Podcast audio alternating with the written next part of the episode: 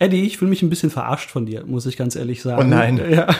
Und zwar, je, gut, wir haben den Podcast nur seit zwei Episoden, aber jedes Mal, wenn ich ins Mikro irgendwas huste, schneuze und dann sage, wir schneiden das raus, schneidest du es niemals raus. Ich fühle mich langsam wirklich verarscht von dir. Und ich würde darum bitten, dass es dieses Mal passiert, wenn es passiert. Und damit auch herzlich willkommen zu Apropos Games. Das schneiden wir jetzt aber raus, oder? Ich hoffe so.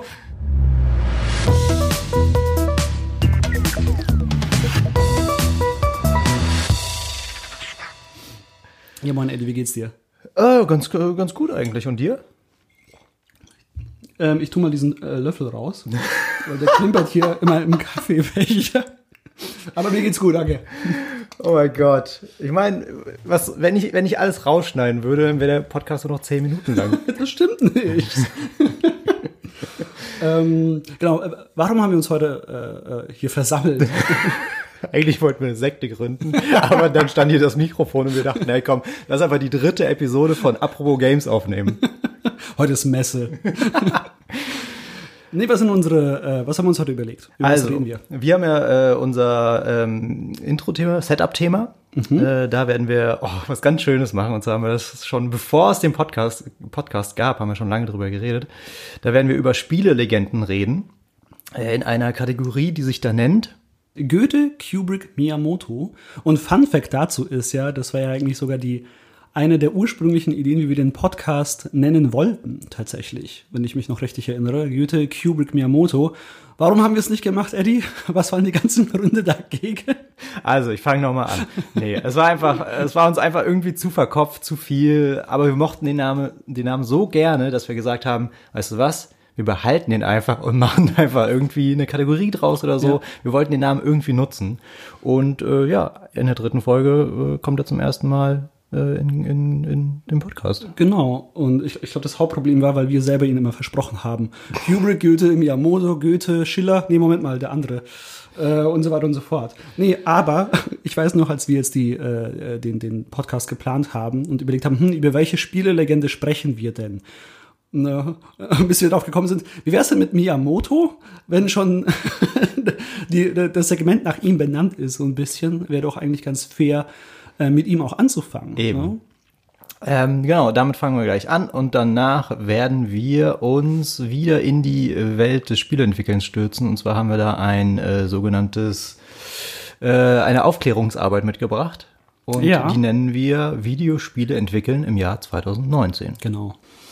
Ja, ähm, insofern hätte ich gesagt, fangen wir dann äh, dementsprechend direkt mit unserem Setup-Thema an, mit unserem Segment Goethe, Kubrick, Miyamoto. Heute in diesem Segment Shigeru Miyamoto, Entwicklerlegende von Nintendo.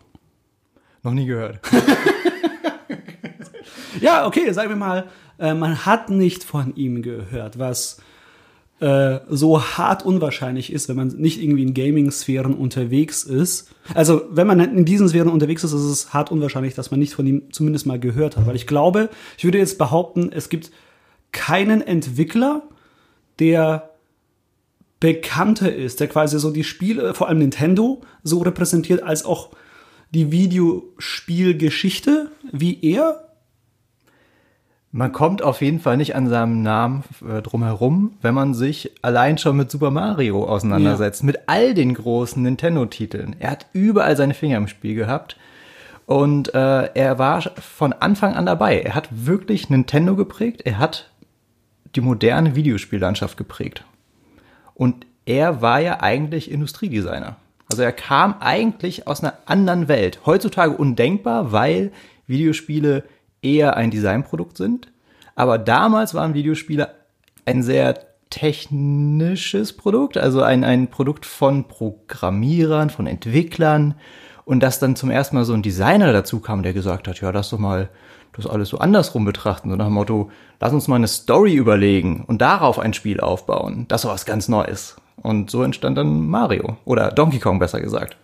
Und ähm, ich finde es gut, dass du das ansprichst. Insbesondere früher waren ja auch Videospiele und vor allem Konsolen auch eher als Spielzeug deklariert, deswegen auch dieses handwerkliche, dieses technische eher so ein bisschen in diese Richtung und äh, da ist es schon bemerkenswert eigentlich, dass so eine Figur ähm, dann in die Spielentwicklung mit eingebracht wird. Und was wir heute nicht machen werden, ist, also wir haben jetzt kein Referat geplant über den. Wir haben uns nicht irgendwie äh, den, den Wiki-Artikel von ihm kopiert. Natürlich sehr viele Informationen, die wir heute besprechen werden, stehen auch da drin. Aber wir werden jetzt nicht äh, äh, referieren, wo er zur Schule ging, wann er Geburtstag hat und so ein Kram, sondern Ja, eher Packe ich mal meine Zettel wieder weg. Okay, gut. Sondern eher, ähm, was hat er geleistet? Was äh, macht seine Spiele aus? Vielleicht ist auch seine Designphilosophie. Was hat er aber auch verbockt? Ne? Und äh, ist es, ist eine Figur wie er, äh, äh, hat er eigentlich noch eine, eine, eine Präsenz? Spielt er noch eine Rolle in der modernen Spieleentwicklung oder nicht? Ne? Was, was, äh, womit fangen wir da am besten an? Ich würde sagen, vielleicht mit seinen Errungenschaften. Was, was hat er gute alles für die Videospielindustrie geleistet? Oder auch einfach für die Videospielkultur oder Geschichte? Naja, er hat, äh, er hat Videospiele erfunden, so wie wir sie heutzutage kennen, muss man einfach sagen. Das Side-Scrolling Jump and Run, wie wir es in Deutschland kennen, äh, oder äh, der, der Plattformer, wie es im Ausland bekannt ist, äh, stammt eigentlich von ihm. Ne? Er hat ja diese, diese Figur des Jumpman entwickelt, ähm, später Super Mario. Und ähm, er hat quasi sich überlegt, was kann ich auf einer Konsole machen mit den Steuerungsmöglichkeiten, die ich habe. Und da ist er drauf gekommen, ich kann diese Figur von links nach rechts steuern durch eine Welt und sie hüpft auf Gegner drauf. Das tötet diese Gegner. Man sammelt Items ein, die einen größer werden lassen, stärker machen oder sonst wie. Er war irgendwie der Vater dieses, dieses Urgenres, wie wir es heutzutage kennen. Ich glaube, jeder, der in den 90ern eine Videospielekonsole hatte, hat zwangsläufig irgendwann ein, eines seiner Spiele gespielt. Das ist so krass, ne? Wie, welche Mechaniken er eigentlich etabliert hat. Und vor allem auch gutes Leveldesign. Ich meine, wenn man jetzt zum Unfassbar. Beispiel super, das allererste Super Mario Bros. sich anschaut, wie gut, ich, ich weiß, das wird äh, andere Entwickler, die vielleicht zuhören, äh, werden äh, das sicherlich kennen, aber es gibt so viele Tutorials, Talks und da wird immer äh, Level 1-1 als Beispiel genommen für sehr, sehr gutes äh, Leveldesign und sehr gute Tutorials insbesondere. Ähm, weil es gibt ja keinen Text, so, so gut wie keinen Text, der irgendwie was erklärt in den Super Mario-Spielen, also im allerersten. Das nur als Beispiel. Und wie du schon sagst, Power-Up-Mechaniken.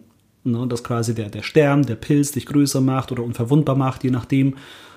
Man hätte es ja komplett low halten können. Die hätten ja einfach nur sagen können, ja, okay, du bist einfach dieser Typ, der durch die Gegend hüpft und sonst gar nichts.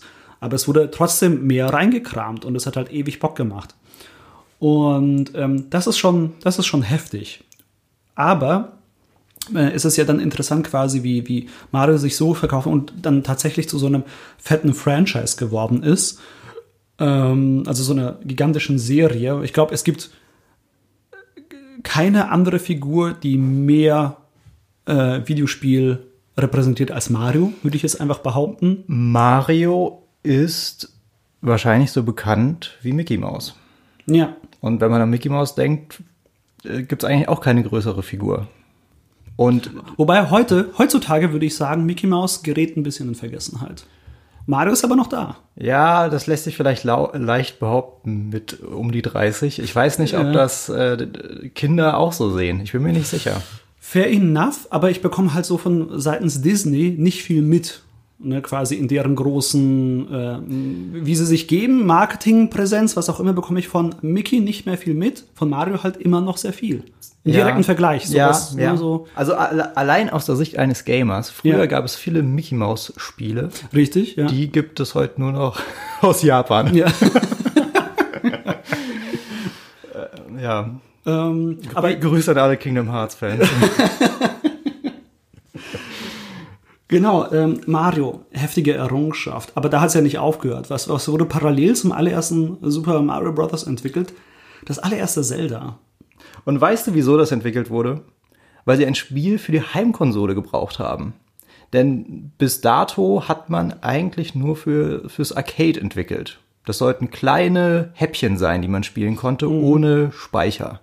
Ohne Speicherstand. Das heißt, man muss, konnte immer von vorne spielen. Das, was wir heutzutage als Free-to-Play-Handy-Game kennen, eigentlich so. Ja, äh, ja, es ist nichts anderes. Äh, du speicherst nicht, du fängst immer wieder von vorne an. Ne? Es sind immer so kleine Häppchen, vielleicht so eine Minute lang, ein bisschen länger, wenn du besser bist. So, ja, so Haupt, Hauptsache, du wirfst eine neue Münze rein in den Arcade-Automaten. Ja. Und dann hat aber Nintendo gesagt, komm, wir haben jetzt diesen NES, diese, diese erste große Heimkonsole, die wir auf den Markt bringen. Und da können wir mal zeigen, was wir eigentlich können mit diesem Medium. Und da kam der gute äh, Shigeru an und meinte, hey, ich habe da so ein paar Kindheitserinnerungen, die ich verarbeiten muss. das ist ja auch so eine, so eine Geschichte. Ich weiß gar nicht, ob es dieses, ob es das wirklich, ob es dieses Trope so wirklich gibt. Ja, es wird so erzählt, aber ich frage mich, hat ihn das so geprägt, ja, sein Leben auf dem Land, dass er gesagt hat, so ich will wie als Kind, ja, wie als Kind durch die Naturstreifen, Höhlen erkunden und gegen fiese Hunde kämpfen. Also ich habe äh, diverse Interviews halt mit ihm gesehen, wo er das immer jetzt selber auch erzählt, ja. ne, diese Geschichte, dass quasi diese, diese Idee zu Zelda, äh, also dem allerersten Zelda, was war der, die Tagline? Legend of Einfach nur Legend of Zelda. Das, das war einfach nur Legend, Legend of Zelda, Zelda das allererste. Da, genau. Damals gab es noch keine Taglines. Ja. Die wurden erst später erfunden. Okay. Ähm, wie er quasi durch äh, als Kind in irgendwelche Höhlen alleine reingegangen ist und dieses Gefühl wollte er quasi rüberbringen. Das, das kennt man so, wie es erzählt wird. Das sagt er auch selber so. Das ist super spannend. Und weil du sagst, The Legend of Zelda ist das Spiel, was als erstes richtiges Konsolenspiel Speicherstände eingeführt hat. Als, wenn man so möchte, ich will es gar nicht Mechanik nennen, sondern eher ein so System, das es quasi gibt innerhalb eines Spieles, dass man gespeichert hat, wo man war, was man äh, an Items hat und so weiter und so fort, den Fortschritt sozusagen gespeichert hat. Das war nicht denkbar. Und das ist ja eingebaut in der Cartridge. Wir sprechen hier von äh, für alle jüng jüngeren Zuschauer, die nicht wissen, was noch alte Heimkonsolen sind, wie der Nintendo oder Sega. Damals gab es sogenannte Cartridges. Die gibt's heute indirekt auch bei der Switch auch, aber das ist halt alles ein Flash-Speicher, das ist ein bisschen anders. Vorher war das so, es gibt die Konsole, da ist halt ein bisschen was verbaut, aber die wirklich geile Magie, die passierte in den Platinen, in den Chips, die auf der Cartridge drauf waren. Also, wenn man wirklich cooles Zeug machen wollte, hat man das nicht einfach auf die CD gebrannt, sondern hat es selber verbaut. Und da gibt es halt auch sehr diverse Entwickler, die echt coolen Kram in die, die Cartridges verbaut haben, um geniale Effekte zu erzeugen auf den Konsolen, die, wo man dachte, oh, okay, äh, wusste nicht, dass sowas möglich ist. Es wurde auch damals immer so gewitzelt, dass die NES oder das SNES eigentlich nur so eine leere, dass das eine Konsole ist, die nichts kann. ne? Aber die, die Spiele müssen es halt liefern können. Da muss alles verbaut drin sein. Ähm, und Zelda war das allererste Spiel mit einem Spielstand. Fun Fact dazu, äh, Miyamoto hat damals, als er quasi Zelda entwickelt hat, nicht ging nicht davon aus, dass das irgendwie großartig ankommen wird. Tatsächlich, habe ich mal in einem Interview gehört. Ähm, deswegen waren auch mehr Ressourcen auf Mario. Also mehr Leute haben bei Mario mitentwickelt als bei den Zelda-Spielen. Aber die Geschichte hat sich halt dann äh, anders entwickelt und Zelda ist halt so eine krass große Serie geworden. Und ähm, ja, also ja, der Rest ist Geschichte, was diese zwei Titel angeht, wie sich das entwickelt hat, du mit seinen Einflüssen. Ich glaube, die das drittgrößte Franchise, bei dem er zu tun hatte, Donkey Kong. Würde ich auch so sagen. Und dazu habe ich ein paar interessante Informationen. Ja, bitte. Donkey Kong, also dieser Charakter des Affen, dieses Gorillas, äh, das hat ja damals mit diesem Arcade-Spiel äh, angefangen, ähm, was wir sicherlich alle kennen oder die meisten, äh, wo einfach dieser, das war ja damals nicht Donkey Kong, äh, also der Affe ist ja eigentlich nicht Donkey Kong in der Timeline oder keine Ahnung, ich weiß es nicht. ja, jetzt, ja, jetzt nicht ja, zu nerdig. Nicht, nicht zu nerdig.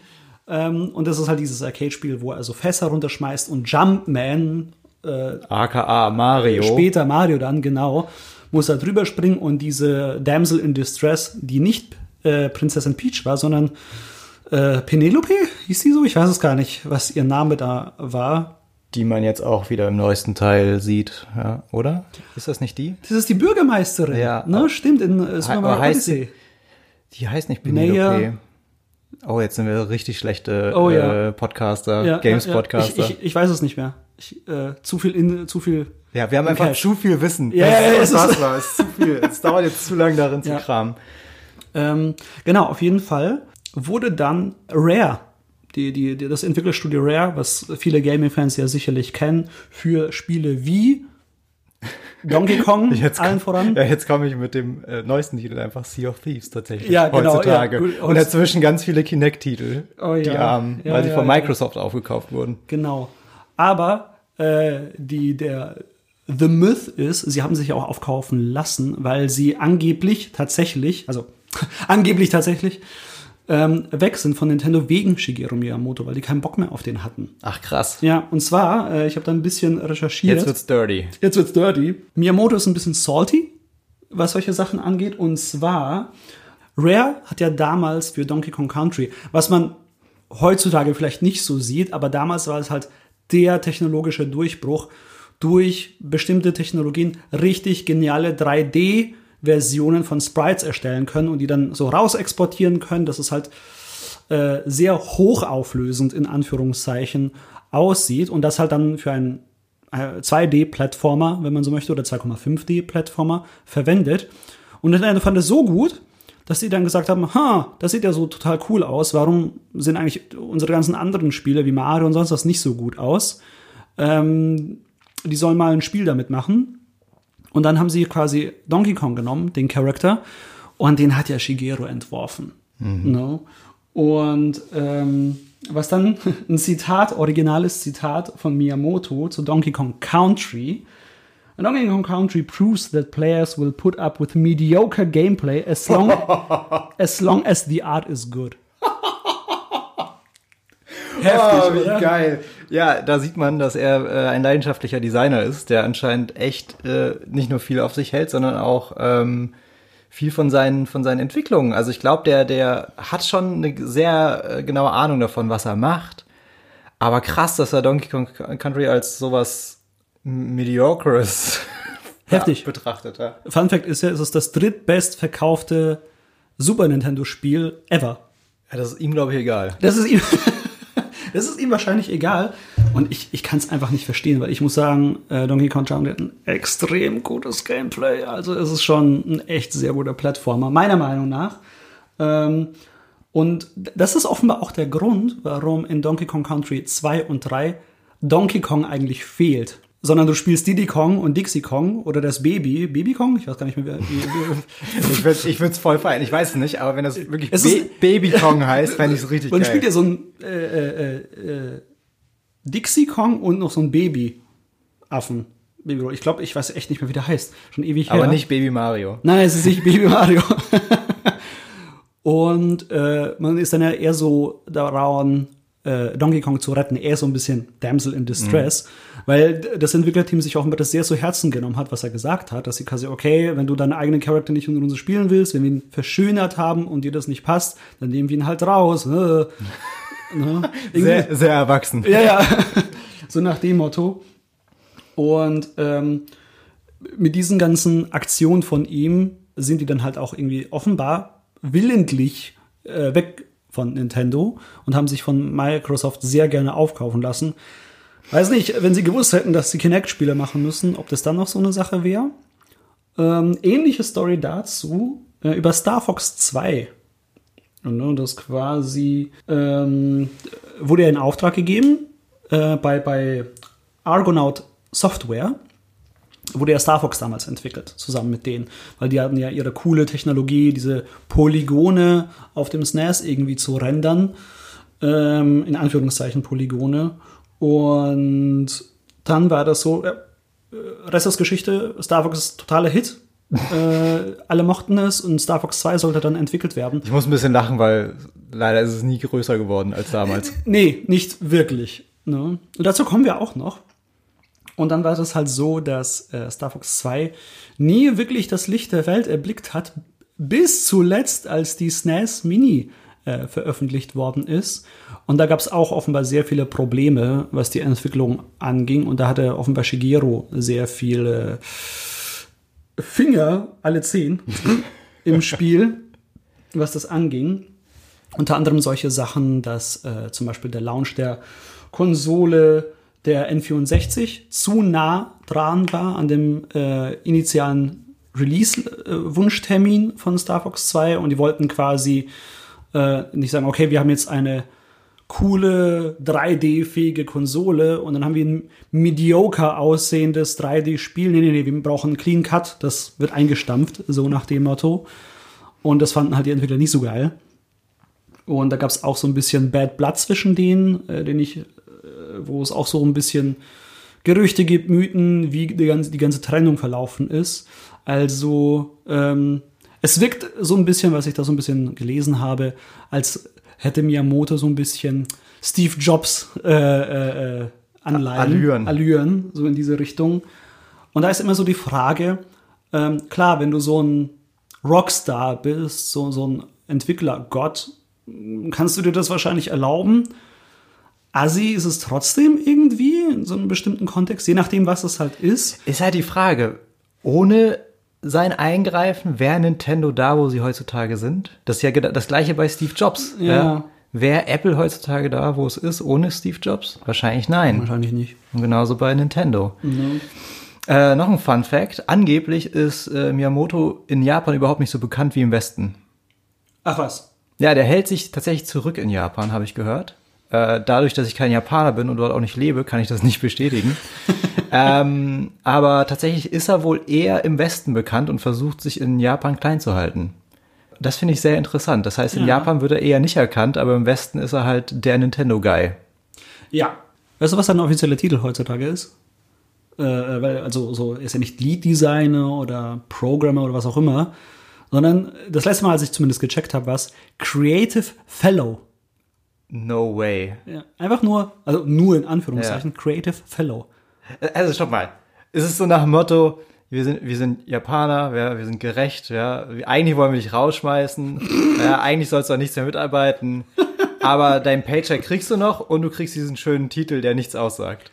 Also, ich glaube, so ist es nicht, aber so stelle ich es mir gerade vor. Ja, so, so sehe ich es auch. Ähm, kleiner Funfact noch zu ihm, weil du gesagt hast, er ist in Japan nicht äh, äh, bekannt, weil er am Anfang so maßgeblich wichtig war für alles ne? und äh, in vielen Sachen Mitspracherecht hatte, auch bei den ganzen Konsolenentwicklungen hat, hat sich Nintendo sehr viele Sorgen um ihn gemacht und er durfte irgendwann nicht mehr zu Fuß oder mit dem Fahrrad zur Arbeit kommen. Deswegen wird er immer mit Chauffeur, äh, mit Chauffeur gefahren, Stopp mal, damit ihm nichts passiert? damit ihm nichts passiert. Ja, Wow. ja. geil, oder? So wichtig wäre ich auch gern mal. Andererseits ist es auch furchtbar. Also, wenn du nicht aus dem Haus darfst, ohne dass der Chauffeur auf dich wartet oder ja, so. heftig. Oh Mann. Ja, vielleicht kennt ihn deswegen auch niemand, weil er einfach nie mit dem Ja. Fahrrad unterwegs ist. Ja, sonst würden so, die Nachbarn so, wo ist denn der Shigehiro? Hat er sich, hast du den mal gesehen? Der kommt nie aus dem Haus. Da ist immer diese zwielichtige Sta- Gestalt von diesem schwarzen Auto. Mit Sonnenbrille und so. nee, ähm, ich glaube, das ist jetzt eine gute Überleitung zu äh, ihm und heute. Seine Position heute in Nintendo. Weil ich habe immer das Gefühl, insbesondere so zu Zeiten äh, Wii, super cool, aber auch so, so, so langsam dieses Wii, Wii U-Ding ähm, hat man, glaube ich, so ein bisschen gemerkt, ähm, insbesondere die Spiele und wie sie entwickelt werden, ähm, dass bei ihm noch so ein altes Muster drin ist. Ich, ich habe ich hab das Gefühl, das hat sich insbesondere durch die Indie-Szene auch ein bisschen verändert, in, weltweit. Ähm, weil ich hatte immer das Gefühl, dass viele der großen bekannten japanischen Titel, allen voran Nintendo, dann sehr, ähm, insbesondere die Zelda-Spiele, dich sehr an der Hand gehalten haben. Also, hey, so musst du das machen. Ach, nicht schlimm, dass du es nicht hinbekommen hast. Hast ja noch einen Versuch und sowas. Also, es wurde dir sehr viel vorgekaut in den Spielen. Siehst du diese Wand da mit diesem riesigen Riss? Hm, vielleicht eine Bombe da mal platzieren. Worauf willst du hinaus? Ja. Mir geht es darum, dass quasi, ich glaube, insbesondere bei den Zelda-Spielen hat man das ja gemerkt, ähm, dass sie alle nach einem bestimmten Muster entworfen werden. Äh, bei vielen Mario-Spielen hat man das auch gemerkt, was grundsätzlich erstmal nichts Schlechtes ist. Aber ich habe das Gefühl, dass ähm, man bei den Spielen merkt oder gemerkt hat, an denen er immer noch sehr viel Mitspracherecht hat, dass es so, okay, äh, es wird sich nicht großartig weiterentwickelt. Es wird einfach gemacht, ein bisschen was reingefuttert, bisschen was äh, leicht vielleicht abgeändert, aber im Großen und Ganzen ist es immer noch das Gleiche. Ich meine, allein diese ganzen äh, New Super Mario Brothers Spiele, die halt immer die oh, gleichen okay. Plattformer sind, was ja, ich meine, gut, es ist halt Super Mario, ne? Da gebe ich dir recht. Aber ansonsten finde ich, ich sehe das sehr anders. Also erstens waren ja seine ersten Spiele quasi, die, die Spiele an sich waren knallhart und hatten das Tutorial im Spiel eingebaut. Da hatte Ja. ich niemand bei der Hand gehalten. Also irgendeine Art von Entwicklung hat ja da stattgefunden. Klar. Ja. Also es ist nicht so, oh, es war schon immer so, sondern es ist eher so, ähm, ich glaube, am Anfang war er so, ja, so sind halt Spiele und ich kenne es nicht anders. Und später hat er gemerkt, so, oh, ich will, dass jeder Spiele spielen kann. Und ich glaube, das hat ihn extrem geprägt und das hat man überall gesehen. Er war ja auch maßgeblich an der Entwicklung der Wii beteiligt. Ja. Und das merkt man einfach. Das ist eine Konsole für jedermann und jede Frau. Das ist wirklich so, kommt her, nehmt das Ding in die Hand und schwingt das Teil wie ein Tennisschläger und das funktioniert irgendwie. Ja, und ich glaube, das ist schon so sein Grundgedanke heutzutage, dass jeder in der Familie mitspielen soll. Ja, aber gleichzeitig schau dir doch an, wie sich Mario entwickelt hat. Ja, die, die Haupt-Mario-Titel sind allesamt unterschiedlich, sind allesamt, werden immer epischer auf irgendeine Art und Weise und feiern jedes Mal Riesenerfolge, auch weil sie so innovativ sind, obwohl es nur ein Mario ist, der rumspringt. Aber jedes Mal gibt es so einen Twist da drin und das ist echt interessant. Und ja, man wird an der Hand gehalten, aber es gibt immer Futter für die Hardcore-Fans. Das ist halt sehr interessant. Also gerade bei den Mario-Titeln habe ich immer das Gefühl, klar, ich kann den Easy-Mode spielen, aber wenn ich richtig Bock habe, dann versuche ich noch den letzten, keine Ahnung, Stern, Mond, sonst was zu holen. Ähm, das meinte ich jetzt gar nicht unbedingt. Mir geht es so ein bisschen um eher die Designphilosophie dahinter und dieses, dass wenn Shigeru den Daumen drauf hat, ne, dann quasi wird es so gemacht, wie er es sagt. Und ich glaube, dass er einfach noch ein bisschen alten Designmustern ist. Jetzt quasi im, in, letzt, in den letzten Jahren, wo auch Iwata Präsident war, my boy, und ähm, nach seinem Ableben und die- diese ganze, diese Transition von äh, in der Zeit der Wii U zu Switch, dass einfach neue Leute dann auch Ja. da waren. Ich finde, das hat man gemerkt. Ich finde, das merkst du mit Mario Odyssey sehr stark und allen voran mit Breath of the Wild. Ja. Zelda. Da merkst du halt wirklich, okay, die haben jetzt wirklich mal das Ruder, äh, Miyamoto hat das Ruder aus der Hand gegeben und gesagt, okay, macht ihr mal, mal schauen, was rumkommt. Ähm, und ich finde, es war total nötig, insbesondere für diese Reihe, dass da mal äh, frischer, neuer Breath dem Ganzen äh, eingehaucht wird. Weil es, es gibt natürlich viele Stimmen, die sagen, "Ah, das ist ja gar nicht wie Ocarina of Time. Und ich denke mir so ein bisschen, hey, wenn du dein äh, äh, Zelda spielen willst, wo du einen Tempel nach dem anderen abklappst, immer dieses eine Item findest und mit dem Item den Endboss tötest, du hast 50 Zelda-Spiele, die so funktionieren. Ja. Spiel doch einfach eins von denen. Ne? Und feier doch mal tatsächlich, dass äh, der Entwickler so mutig war, was Neues gemacht hat. Und ich glaube, dass Miyamoto unglaublich viele Sachen richtig gemacht hat. Ich finde die Wii eine wahnsinnig tolle Konsole und ich bin auch froh, dass er da maßgeblich beteiligt war, weil diese Idee, äh, Spiele zu demokratisieren oder das Spielpublikum oder die, die äh, äh, ähm, Variation von Spielen breiter zu fächern und zu sagen, hey, äh, wir haben hier so eine quirky Konsole mit quirky Controls, ähm, hier haut mal rein, ähm, mega. Und Das hat einfach viele neue Zielgruppen erschlossen, was ich auch super wichtig finde, weil wenn es nach mir ginge, sollte absolut jeder Mensch auf der Welt spielen. Ähm, Und einige Jahre später sitze ich vor der, vor der PlayStation VR und mache genau das gleiche wie vor der Wii eigentlich. ja, Nur, dass ich noch eine Brille dabei auf habe. Ja. Das ist ganz oft so. All diese seltsamen Ideen von Nintendo brauchen ein paar Jahre und dann macht's jeder nach.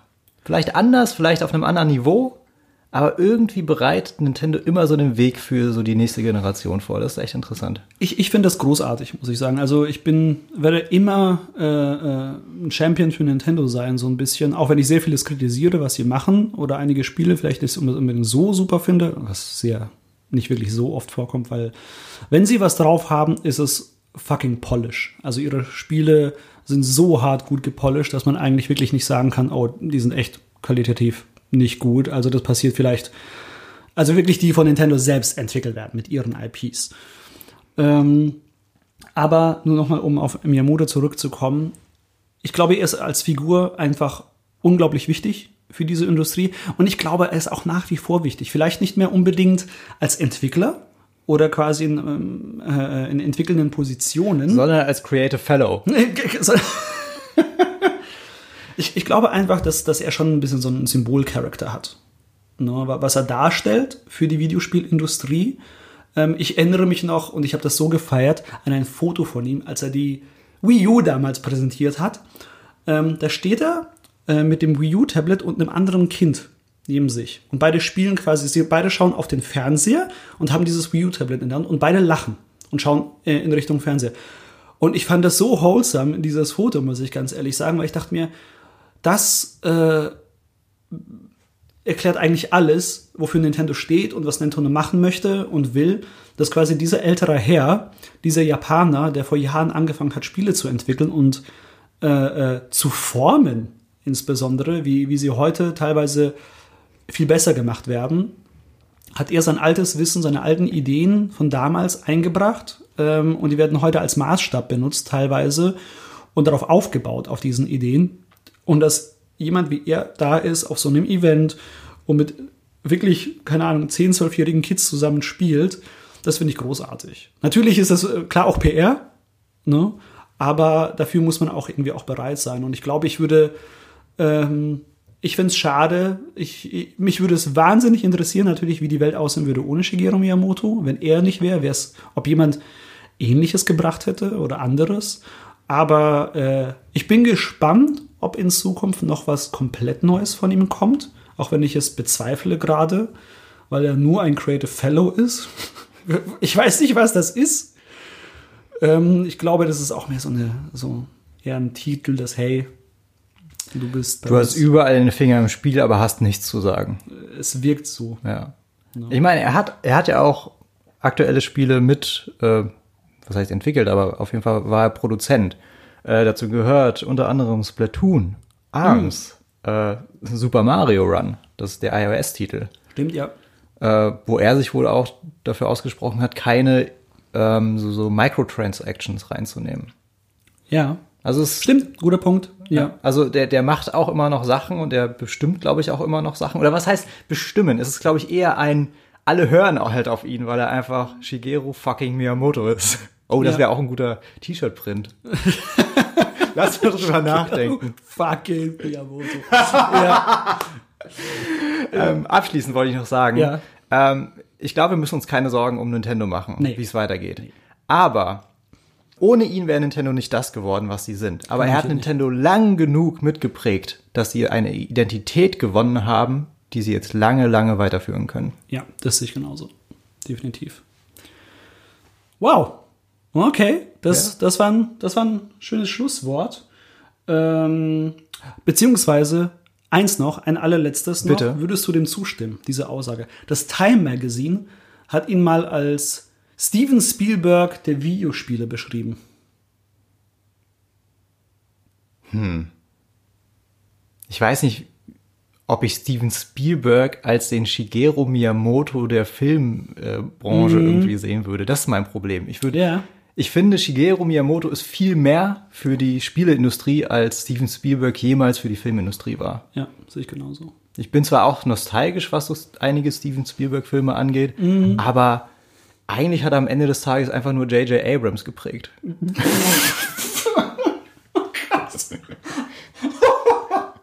Sonst ist da nicht mehr viel mitgekommen, ist mein Eindruck. Okay, wow. Stranger Things. Okay, ich habe mir jetzt sehr viele Feinde gemacht. Ich mag den Typen, ja, aber ich finde Shigeru Miyamoto hat echt viel mehr geprägt. Das glaube ich auch. No, das glaube ich auch. Ich glaube, das war echt so ein Satz für die Amis im Times Magazine. Ähm, ja, dann, äh, das, das war unser geiles äh, Segment. Goethe, Goethe, Kubrick, Miyamoto. Kubrick, Miyamoto. Und äh, falls ihr Vorschläge habt für andere äh, Spielelegenden, ne, also Spieleentwickler, Designer oder sonstiges, dann schreibt uns doch eine E-Mail an post@aproposgames.de. Genau, oder in die Kommentare auf unserer Webseite. Richtig. Das geht auch. Ähm, ich glaube, das wird jetzt eine ziemlich spannende Überleitung. Mit Shigeru Miyamoto haben wir, glaube ich, auch schon äh, was, was Cooles gehabt, um in unser Hauptthema äh, zu stolpern. Videospiele entwickeln im Jahr 2019. Die Videospielindustrie als solche verhältnismäßig ist ja eigentlich relativ jung. Ne, das ist etwas, was es nicht seit hunderten von Jahren gibt, wie Kunst oder Literatur, sondern erst seit, ah, was haben wir, 60er, 70er irgendwie so Ja. angefangen. Also wirklich Videospiele. Und es ist spannend, äh, dass wir jetzt über Shigeru Miyamoto, der aus dieser Zeit so ein bisschen kommt und sie maßgeblich beeinflusst hat, was wir, wie wir heute Spiele entwickeln ähm, oder wie wir an Spielentwicklung, zumindest wenn wir über Mechanik nachdenken, rangehen. Und darüber werden wir heute ein bisschen reden, was wir, wir beide als Entwickler machen, was andere Entwickler machen, die Vergleiche zu damals. Worüber ich gerne reden will, ist, ähm, wie kann man den Einstieg schaffen heutzutage? Ja. Also so ein bisschen auch Ratgeber sein. Ich will heute so Okay, ein bisschen Tipps geben, was gibt's da draußen, wie kann man da rangehen, ja? wie einfach ist Spieleentwicklung heutzutage oder wie schwierig ist es auch heutzutage? Ja. Ich glaube, da äh, ist es schön, dass es ein bisschen allgemeiner ist. Äh, da wird wahrscheinlich sehr viel rumkommen. Dann würde ich sagen, fangen wir an. Fangen wir an. Videospiele entwickeln im Jahr 2019. Sorry, dass ich so lachen muss. Aber es klang, es klang einfach, als würde ich ein Hörbuch, Hörbuch einsprechen. Ja, genau ja, so so, klang das. ja. Aber ich werde das nicht rausschneiden. Okay. Ich werde schön drin lassen. ähm, ja, äh, ich wollte dich was fragen. Und zwar behaupte ich jetzt einfach mal, es Ja. war noch nie so einfach, ein Spiel zu entwickeln wie heutzutage im Jahr 2019. Würdest Ja. du mir recht geben? Äh, ich dachte, du. Ach, fuck. Äh, ja, ich muss dir recht geben, aber ich dachte, du stellst mir eine andere Frage. Dann stell du mir die Frage und ich kann sie nicht beantworten. Okay, nee, ich dachte, du, du fragst mich, äh, Spiele entwickeln äh, im Jahr 2019? Fragezeichen. Ich hätte gesagt, am besten gar nicht. Okay, ja, ähm, eigentlich wollen wir euch keinen Mut machen. ja, ne? also das, äh, okay, ähm, das Ding ist, ich glaube, wir müssen die, äh, d- d- die Frage anders formulieren, die du gestellt hast. Es ist noch, es war noch nie so simpel, ein Spiel zu entwickeln wie heute, aber nicht einfach. Es ist nicht einfach, Spiele zu entwickeln, auch heute nicht, würde ich sagen. Was du meinst, ist ein bisschen mehr als ich, als das, was ich meine. Ich Ja. rede einfach nur von der Tatsache, hey, ich würde gern ein Spiel entwickeln. Ja, Und was dann damit passiert, ist mir egal. okay, fair enough. Ja, Was du meinst ist, ich will wirklich den gesamten Schaffungsprozess plus Erfolg. Und Ja, das ist gut. verdammt nochmal ziemlich schwierig im Jahr 2019. Und es gab auf jeden Fall Jahre, ähm, wahrscheinlich so in den letzten fünf, sechs, sieben Jahren, wo es besser gepasst hätte, ein Spiel zu entwickeln und erfolgreich damit zu sein. verhältnismäßig zumindest. Ja. Also ich glaube, ja. das ist so, so ein Ding. Es wurde immer einfacher, Spiele zu machen. Ja. Und jetzt kommen halt immer mehr Spiele raus deswegen. Und es ist immer schwieriger, ähm, Aufmerksamkeit zu erregen und zu sagen, hey, ich bin das coole neue Spiel und ich bin viel besser als diese 10.000 anderen richtig guten Spiele. Ja, das, das, äh, es, es reicht einfach nicht mehr heute dieses Just make a good game. Das, das reicht einfach nicht mehr heutzutage. Das, Just make a perfect game. das, ja. Das Ding ist, wenn du ein Perfect Game machst oder ein Good Game, ähm, aber keine Sau davon weiß. Also du hast ein Spiel entwickelt und veröffentlichst es auf deiner Webseite, aber keiner weiß von deiner Webseite, dann verpassen halt ein paar hunderttausende Menschen das beste Spiel ever. Oh Mann, ich, ich wusste nicht, dass das so ein Downer ist. Weißt du, ich bin halt so voll optimistisch da reingegangen. Ich dachte so, hey, Leute, die uns hier zuhören, das sind vielleicht auch Studenten, Ja. ne, Leute, die Bock haben, Spiele zu entwickeln, Ja. ne, oder vielleicht sogar Leute, die sich noch nie damit auseinandergesetzt haben, Ja. die jetzt diesen Podcast gefunden haben, weil sie sich dafür interessieren, wie man heutzutage Spiele entwickelt. Ja. Und ich wollte ihnen Mut machen. Und jetzt kommst du hier an und sagst, Ja. Leute, macht's bitte nicht. Ihr werdet damit keinen Erfolg haben. Nein, nein, das nein, ist nein. verdammt ich, schwierig. Ich sage nicht, dass äh, jeder äh, ist herzlich dazu eingeladen, es auszuprobieren. wieso, lachst du, wieso lachst du die Leute aus? Was ist los? Nein, ich lach dich aus. Das klingt schon wieder wie, wie so eine, ja, ich meine, ihr könnt's ja probieren, aber ganz ehrlich, Erfolg werdet ihr keinen haben. Ich spreche aus Erfahrung. Ja, Ne? fair, Ähm, fair enough, fair ja. enough. Ne, äh, es ist jetzt nicht so, dass wir mit unserem Spiel super erfolgreich sind. Und das ist auch okay. Aber das ist einfach die Realität. Aber äh, das hat grundsätzlich erst Erfolg und äh, äh, die, der, der, der, der Einstieg in die Entwicklung sind ja zwei verschiedene Sachen. Ja. Ne? Und der Einstieg in die Spieleentwicklung war tatsächlich noch nie so einfach wie heute. Ähm, wie, wie, wie, macht man es heute am besten? Das Ding ist, äh, danke Internet Das, das, ist, das ist halt so the way to go heutzutage. Du kannst dir gefühlt alles, was mit Technik im Sinne von Programmierung, Software, bla bla bla, kannst du dir heutzutage alles Autodidakt beibringen. Es gibt so viel massenweise Information, Hilfestellung, Tutorials, Videos äh, oder, oder Text-Tutorials, alles im Internet. In oh. Deutsch, in Englisch, also hauptsächlich in Englisch natürlich, aber auch in es gibt so viele Communities da draußen, die den Leuten helfen, äh, Kurse anbieten für Geld, für kostenlos. Und das ist heftig. Es gibt schon fast zu viele Ressourcen, wo man gar nicht weiß, wohin damit. Aber auch tatsächlich muss ich sagen, ähm, sehr viel auf diesem Beginner-Level. Es wird sehr, ähm, wirklich, es ist schwer, wirklich gutes Zeug auf einem Intermediate bzw. Advanced Level zu finden weil die Leute, die das drauf haben, das zu vermitteln, die sind halt eingespannt in Arbeit. Natürlich. Nehme ich mal stark an. Und, und natürlich haben, ist das Publikum viel kleiner. Genau. Auf dem höchsten Level, was für ein Publikum erreichst du denn da? Es gibt ja. tatsächlich eine Person, die das macht und dieses Publikum erreicht. Und das ist Jonathan Blow. Hm, ja. Der ja. macht äh, Streams, mhm. glaube ich, ja, ja. wo er äh, seine Programmiersprache entwickelt. Mhm. Das ist wirklich so allerhöchstes Level. Und da schauen ihm Leute zu und diskutieren mit ihm darüber, wie man eine Programmiersprache entwickelt. Genau. Ich finde das sehr abstrakt. Ich komme ja aus der Designerwelt und ich habe keine Ahnung von Programmierung, mhm. also nur so, so viel wie nötig. Und deswegen will ich so mal ins Thema einsteigen. Und zwar ähm, ist es ja so, wenn man an Spiele denkt, denkt man immer an Entwicklung. Man muss was programmieren können, man muss eine Programmiersprache erlernen. Ich meine, wenn du das machst und kannst, ist mega cool. Ich würde auch jeden dazu ermutigen, das zu machen. Du hast nur Vorteile dadurch.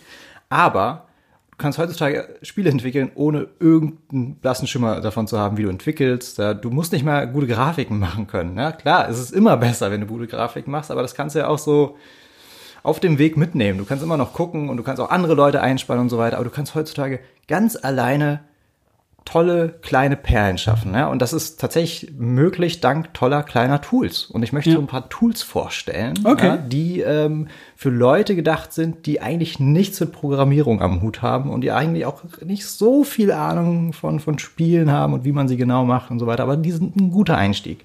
Und als allererstes würde ich Bitsy empfehlen.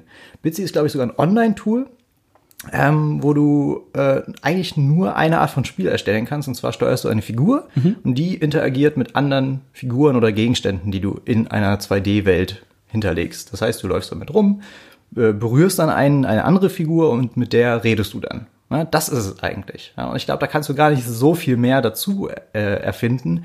Aber das ist schon mal ein guter Einstieg, um überhaupt so diese Idee von, ich habe einen Raum, in dem bewege ich mich und in dem kann ich mit Sachen interagieren. Das ist schon mal ein guter Einstieg, um das zu machen.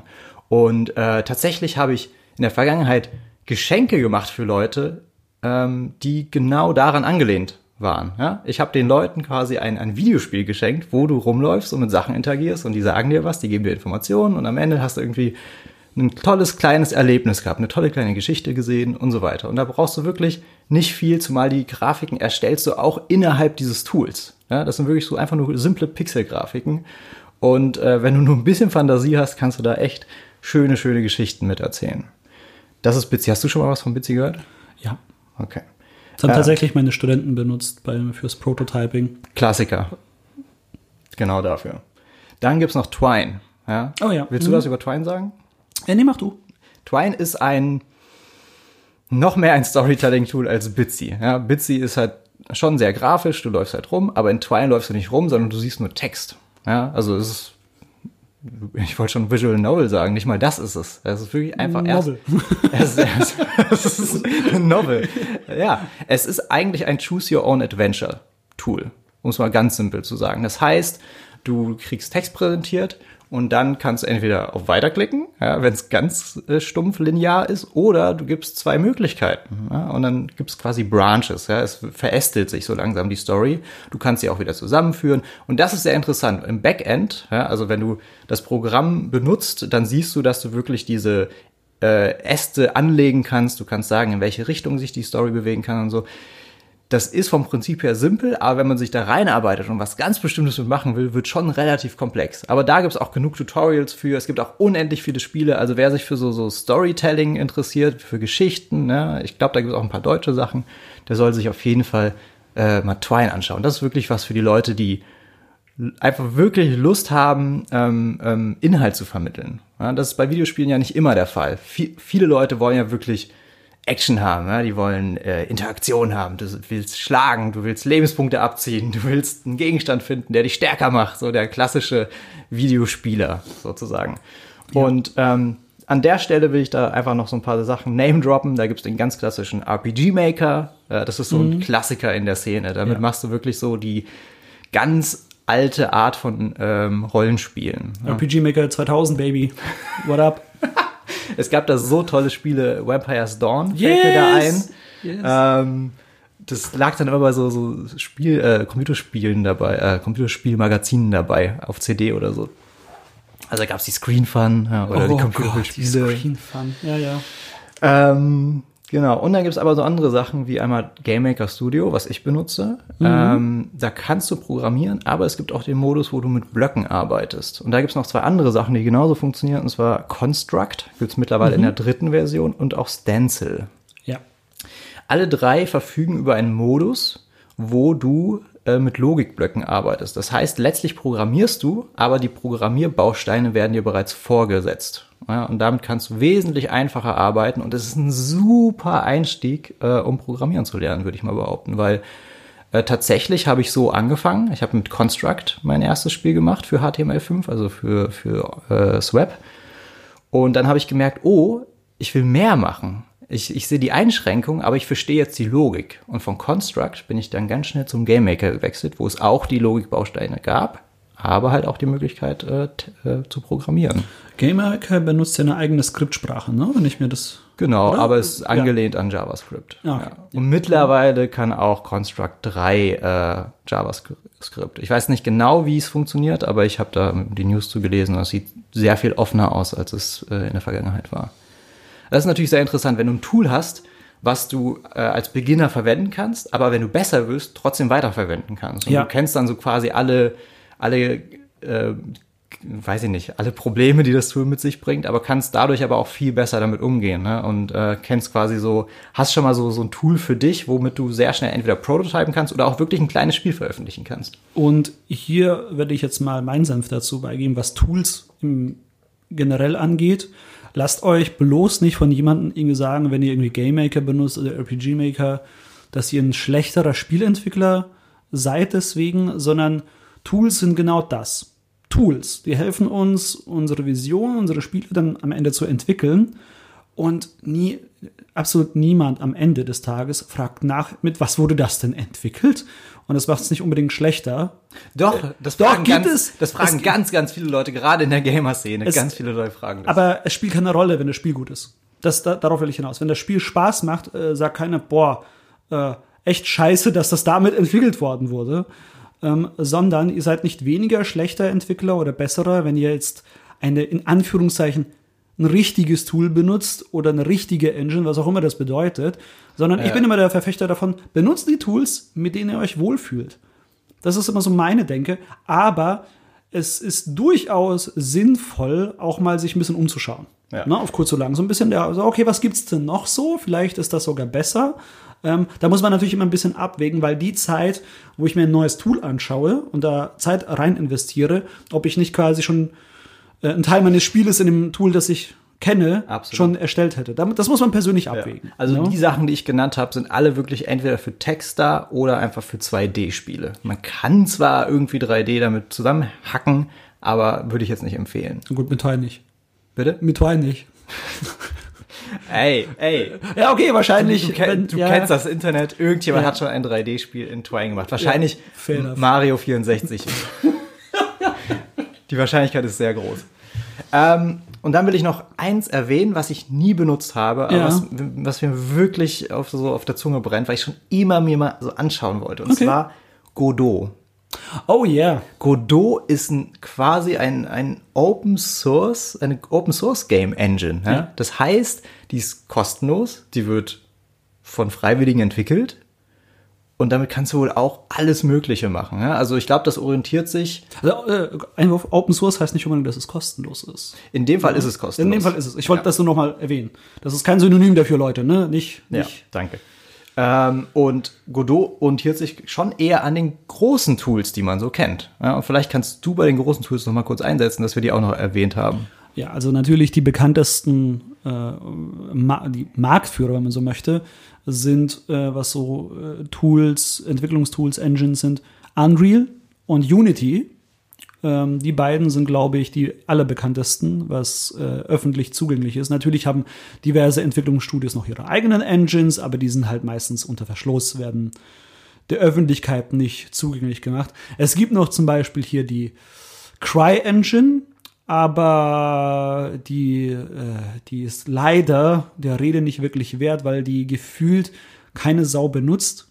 Ähm, jetzt werden wahrscheinlich einige denken, doch, ich kenne dieses eine Studio. Ja, aber es werden für jedes Cry, für ich Spiel, das mit CryEngine entwickelt, werden wahrscheinlich tausend mit Unity und ein paar hundert mit Unreal entwickelt. Also im direkten, das ist jetzt eine Behauptung, aber äh, ich, die CryEngine-Spiele kann man an der Hand abzählen. Ne? Also ein paar Händen. Zu schlecht will ich darüber auch nicht reden, aber es ist leider einfach kein Vergleich. Na, also Unity, Unreal und Godot oder Godot, je nachdem, wie es ausgesprochen Ey, gute wird. Frage, ich habe keine Ahnung. Ne? Das ist das erste Mal, dass ich es laut ausgesprochen habe. Okay, ich. sehr gut. Ich sag Godot. Ich bin da so, so mehr der, weißt du, so, ähm, ich versuche so ein bisschen französischer Ja, ja, angehen zu ja. lassen, so ein bisschen so kultivierter. Ja, ja, ja. Du Godot. Sehr deutsch. Godot. Und die orientiert sich schon sehr stark an Unity. Also, wie ich, also, es ist eine, es hat, beziehungsweise so ein weirder Mix aus Unreal und äh, Unity, habe ich ein bisschen das Gefühl, unterstützt diverse, er hat eine eigene Skriptsprache, hat Visual Scripting, und äh, du kannst C++ da auch äh, benutzen, wie in Unreal, aber auch C Sharp mittlerweile, wie in Unity. Und es ist eine 2D- und 3D-Engine. Und die In-Build-Tools für Zeit und 3D sollen gar nicht mal so schlecht sein.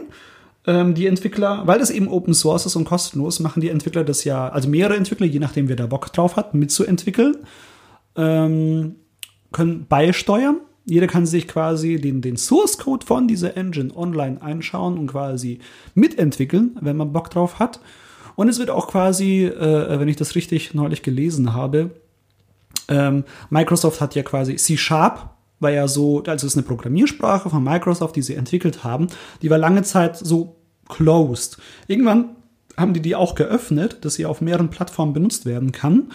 Und äh, Godot benutzt halt auch diese Skript, äh, diese Programmiersprache und wird ins, da ein bisschen auch von, also es gab neulich so ein, ein dickes äh, Donation-Programm von Microsoft, dass sie so ein paar 40, 50, 60.000 Dollar äh, in diese Engine investiert haben, was im direkten Vergleich nicht so viel ist. Aber hey, wenn quasi dann ein, zwei Entwickler davon ein ganzes Jahr an diesem Tool arbeiten können, ist das schon echt viel. Ja. Und ähm, das ist schon cool. Also ich habe nur immer so ein bisschen, ich habe wirklich noch nicht damit gearbeitet, aber in letzter Zeit bin ich so ein bisschen, ah, mal so ein bisschen reingucken, wäre eigentlich ganz nice. Aber es gibt noch einen kleinen Punkt, der mich davon absch äh, abschreckt, damit wirklich langfristig zu arbeiten. Und zwar ähm, Konsolenentwicklung, weil das geht nicht äh, direkt über die Engine. Du musst quasi mit denen da über die selber damit arbeiten, irgendwie, ich habe mir das noch nicht noch wirklich angeschaut, im Gegensatz zu Unreal und Unity. Ne, weil, weil es Open Source ist. Das ist das Problem. Wenn du Open Source Engine bist, kannst du nicht wirklich für die Konsolen damit arbeiten, sondern musst da über bestimmte Umwege gehen, weil halt, äh, die können halt den Code da nicht einbinden, der halt von den Konsolenplattformen Weil der Code nicht Open Source ist Genau. und so weiter. Ja. Ähm, ja, ich finde diese Engine, Godot, Godot, whatever, diese Engine steht so ein bisschen exemplarisch für Videospiele entwickeln im Jahr 2019. Mhm. Sie ist offen für alle. Äh, sie, sie spricht viele verschiedene Arten von Entwicklern an. Mhm. Ähm, du kannst in der Engine super viel schon machen.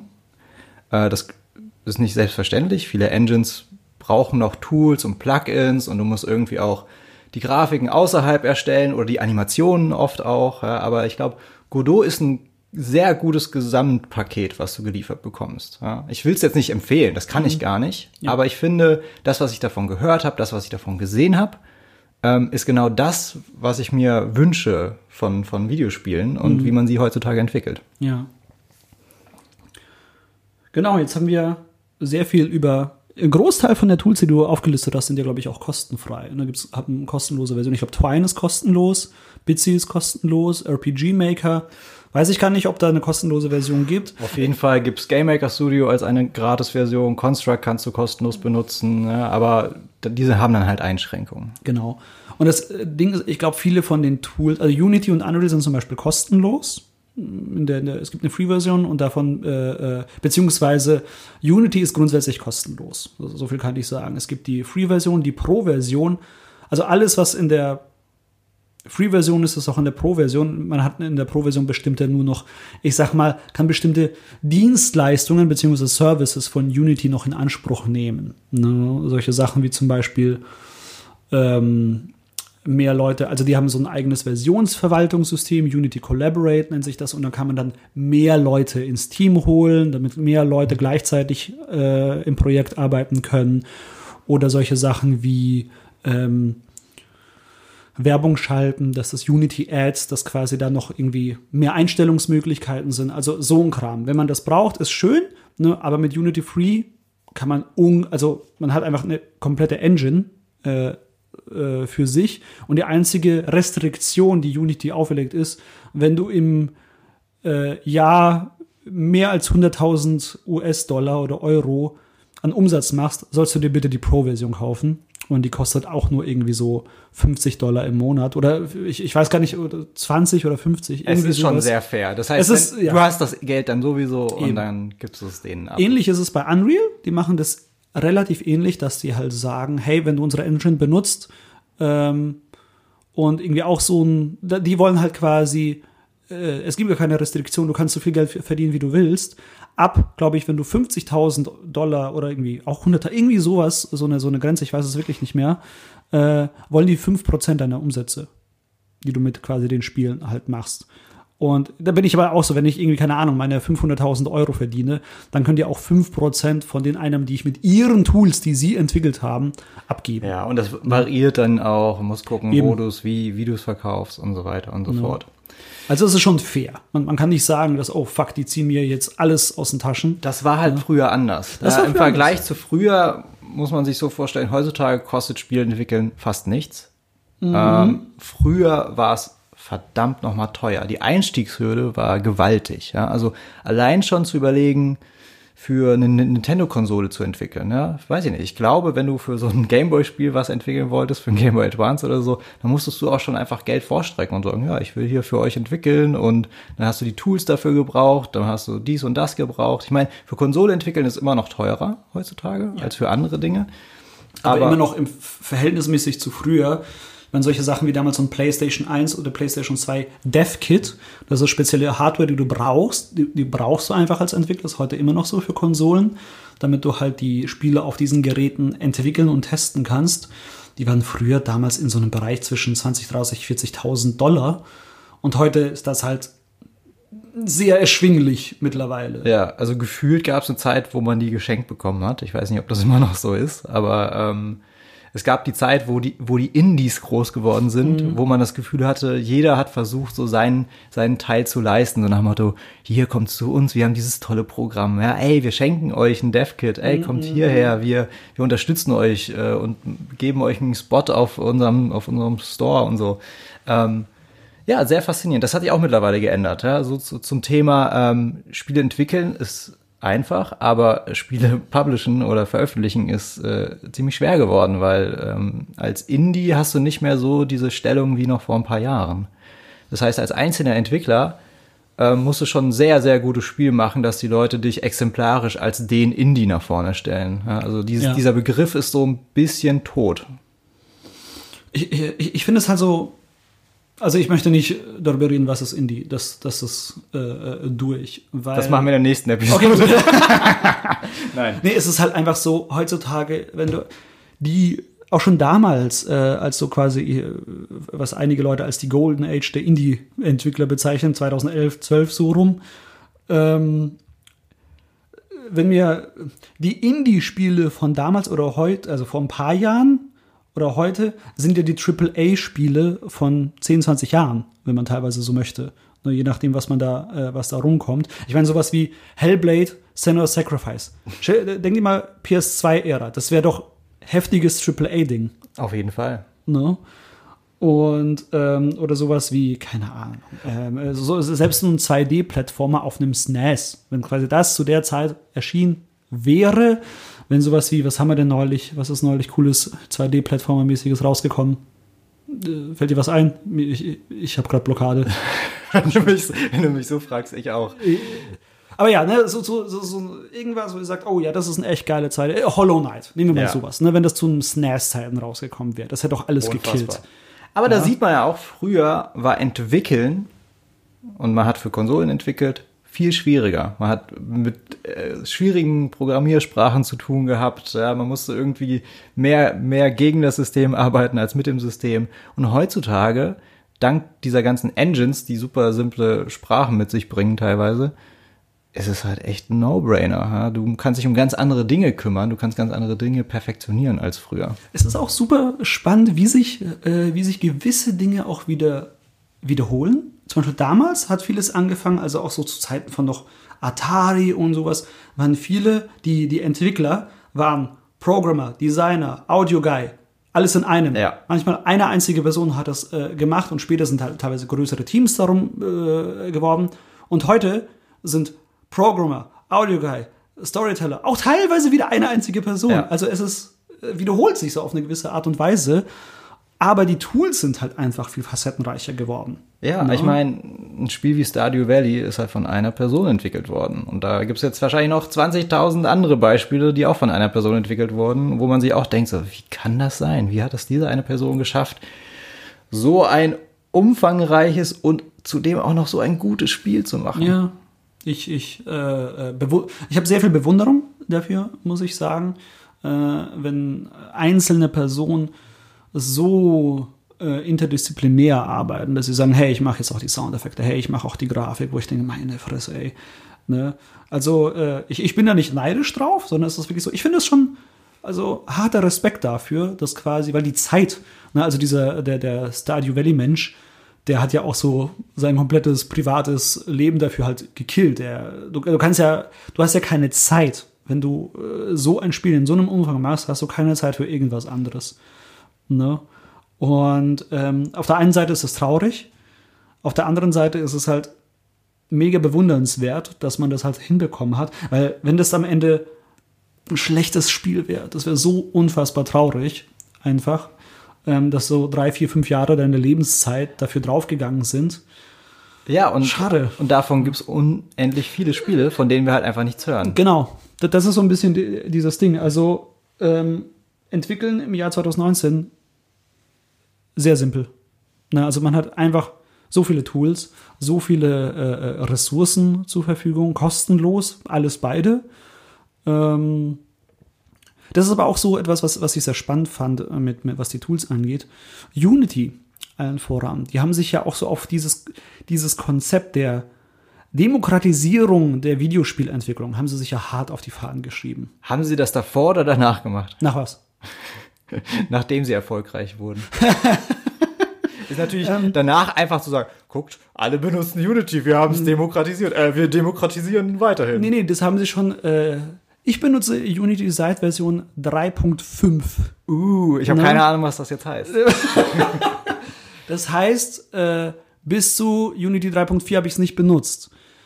Das war mir klar. Okay. Aber wie, Nee, also wie viele Jahre gab es Unity ungefähr? Oh. Jetzt kannst du nur lügen. Jetzt kann ich wirklich nur lügen. Ähm, also, wir haben Unity 2019, ist jetzt relativ aktuell. Also was, über 2000 Versionen? genau.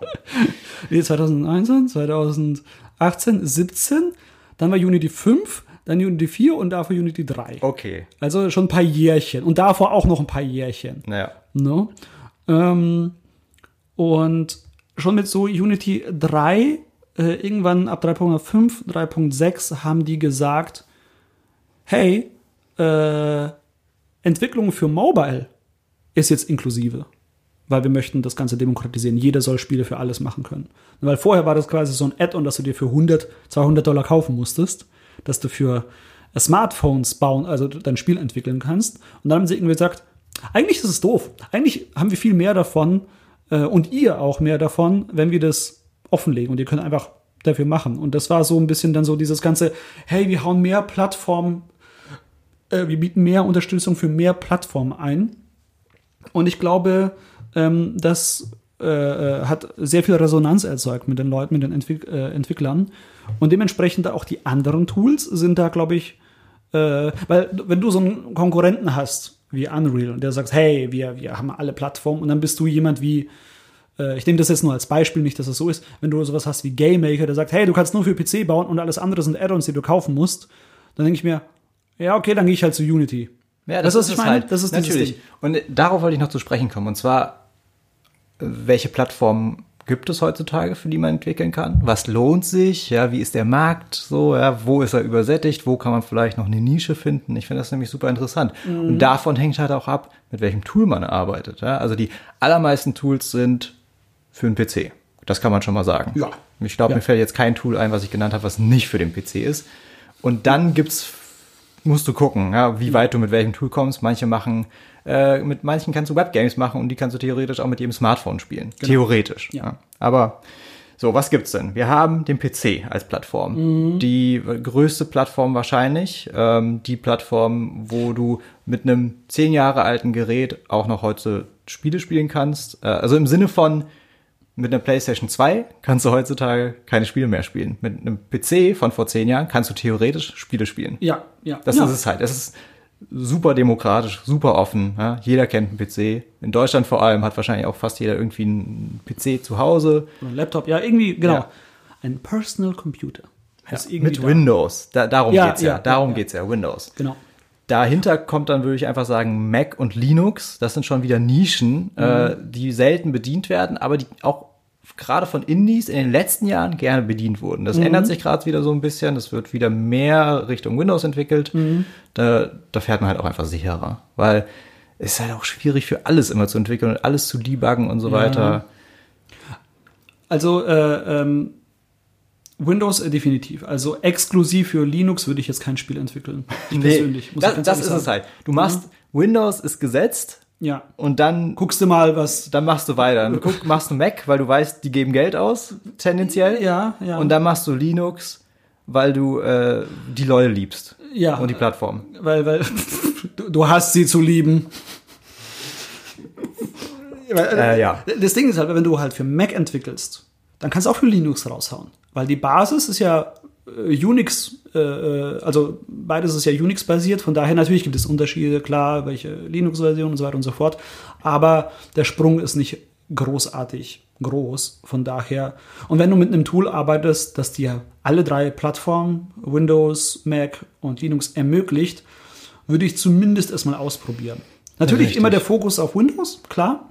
Ähm, aber wenn ich die Möglichkeit habe, Mac und Linux definitiv auszuprobieren, vielleicht weil ich in meinem Freundeskreis äh, oder selber so ein Gerät habe, dann zumindest ausprobieren. Ne? Und es ist auch keine Schande da zu sagen, zum Beispiel, hey, äh, dieses Spiel funktioniert auf Linux, aber halt, ich, hab, ich konnte jetzt nur vielleicht mit zwei Systemen testen, also mit zwei äh, wenn es auf SUSE läuft, ne, äh, mit der Betriebssystem, da kann ich es garantieren, dass es funktioniert. Das ist, das ist auch okay, immerhin etwas. Ne, man, es reicht ja schon oft, den Leuten Knochen hinzuwerfen.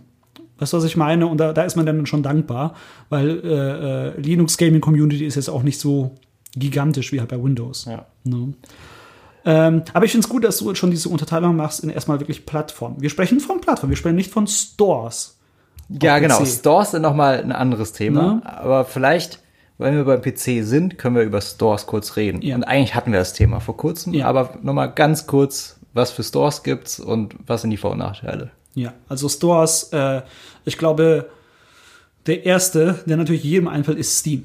Steam is the way to go. Steam ist ein äh, Store, wo man seine Spiele einkaufen kann, verwalten kann und spielen kann über diesen Launcher sozusagen. Und ähm, ja, gefühlt hat Steam dann auch so ein bisschen das Monopol, weil jeder PC-Spieler hat Steam. So äh, sicher gibt es die unter euch, die sagen, nee, ich kaufe nicht bei Steam aus Gründen, ist auch okay, aber de facto hat einfach ist Steam Marktführer. Dann haben wir noch so Stores wie. Äh, ich will noch kurz was zu Steam ja, sagen. Okay, ja. Bei Steam äh, ist der große Vorteil, sage ich mal, dass du auch Mac und Linux ähm, mm. Spiele kaufen kannst. Mhm, mh. Und wo du noch keine Mac und Linux Spiele kaufen kannst, ist Epic. Ja. Und der Epic Store, ähm, ich will gar nicht mehr über die Kontroverse reden. Epic nee, nee, Store ist, ist, ein, ist ein neuer Store, der ähm, Windows-Spiele vertreibt. Ähm, noch sehr simpel, ähm, hat mittlerweile aber einen guten Katalog. Vor allem neue, große Spiele sind da. Ähm, weißt du, was genial ist an Epic? Dieses äh, Ding, dass sie jede Woche ein neues kostenloses Spiel anbieten. Das ist super genial. Nicht, nicht die Tatsache, dass sie das machen, das ist schon mal ein gutes Ding, um Leute dahin zu locken, zu diesem Store. Aber die hauen nicht einfach irgendwelchen Ramsch da rein, sondern es sind hoch, also wirklich qualitativ hochwertige Games, die sie da anbieten. Und wenn du, und nur aus dem Grund, wenn du da dich den Account hast, um jede Woche diese kostenlose Games abzugreifen, aber erstmal vielleicht nicht spielst, in einem Jahr hast du da einen Katalog von unglaublich genialen Spielen. Ich bin mir jetzt schon sicher, dass ich da wahrscheinlich bessere Spiele habe als auf Steam. Also klar, ja, ich habe ja, ja. jetzt seit 2012 Steam, glaube ich, und habe einen tollen Katalog, tolle Spiele. Aber jetzt aktuell würde ich sagen, da ist gerade mein Fokus bei Epic. So, da sind die neuen geilen Spiele, die ich noch gerne spielen will. Und mhm. bei Steam sind so die alten Kamellen, so die ich mir gar nicht mehr so richtig anschauen mag, so, ja, wo ich sage, so auch so mein Pile of Shame liegt bei, bei Steam. So die Spiele, die ich schon immer spielen wollte, aber nie gespielt habe und jetzt sind ja, sie ja. so alt und auch nicht mehr so aktuell, ja, die bleiben da jetzt einfach für immer. Genau. Ähm, genau. Äh, den Epic Store, der ist halt noch äh, Work in Progress, der Store selber, da gibt es halt noch viele Sachen, die fehlen, aber wird alles bestimmt mit der Zeit. Also ich, ich hoffe es für Sie, ich hoffe es auch für mich als Ent, äh, Entwickler dass da äh, in naher Zukunft auch mehr Informationen kommen, ähm, wie man auf dem Store, weil es ist halt noch relativ close. Du kannst nicht einfach so da raushauen. Ähm, dass zumindest ein paar Informationen kommen in Zukunft. Hey, wie wollen wir das aufbauen? Wie machen wir das Ganze? Was für einen Prozess gibt's? Äh, da wie viel, äh, äh, wie, wie sieht so, so, so das Backend für uns aus? Ne? Solche Sachen, die es bei Steam ja alles gibt, wo man sich schon anmelden kann. Das alles einstellen kann, rumschauen kann. Und es gibt natürlich auch sehr viele Ressourcen dazu in Entwickler-Community selber. Für ja, Steam. Für Steam. Ähm, genau. Dann. Ich würde mal sagen, Epic ist der Store, wo du am schwierigsten reinkommst als, als Entwickler. Entwickler. Ja, gerade. Äh, Steam ist der Store, wo du relativ leicht reinkommst. Mhm. Und dann gibt es noch itch.io, würde ich sagen, mhm. wo du super leicht reinkommst. Ja. Ja, itch.io ist ein Projekt von einem kleinen Entwickler, äh, tatsächlich, dem, dem ich schon seit Ewigkeiten auf Twitter folge, mhm. ähm, der da einfach so, ein so ein Store aufgebaut hat, alleine, der äh, gerade für, für Indies und für, für so, wie, wie ist das so, so Konnoisseure der Szene, ja, wirklich ein, ein Schatz ist, ja, weil du ja, da wirklich, ja. erstmal ist der werbefrei, der ja. ist super clean, der hat tolle Funktionen und du findest da wirklich viele, viele kleine Perlen und du kannst wirklich alles hochladen. Du kannst da jetzt mit deinem blöden kleinen Projekt hingehen und sagen, ich veröffentliche das jetzt einfach und es ist dann da. Und du kannst theoretisch auch schon Geld damit verdienen. Du musst mhm. Durch keinen komischen Prozess gehen. Ähm, und das geht einfach noch, weil der noch so klein und unbekannt ist. Mhm. Ja? Da, da gibt es keinen Review-Prozess oder so, da muss niemand drüber gucken, weil aktuell werden eigentlich nur coole Sachen veröffentlicht. So. Also beziehungsweise keine Schundsachen. Ich habe das Gefühl, bei Steam gibt es mehr Schund als bei ähm, Itch. Bei Itch. Äh, bestimmt, garantiert. Ja. No. Ähm, Deswegen itch.io äh, ans Herz gelegt, falls ihr es noch nicht kennt, itch.io. Genau. Und dann haben wir natürlich noch solche Sachen, wie die ein bisschen größer sind, wie äh, Good Old Games bzw. GOG.com. Ne, das ist quasi die Plattform, äh, weiß, wissen vielleicht die wenigsten, aber das ist von CD Projekt Red.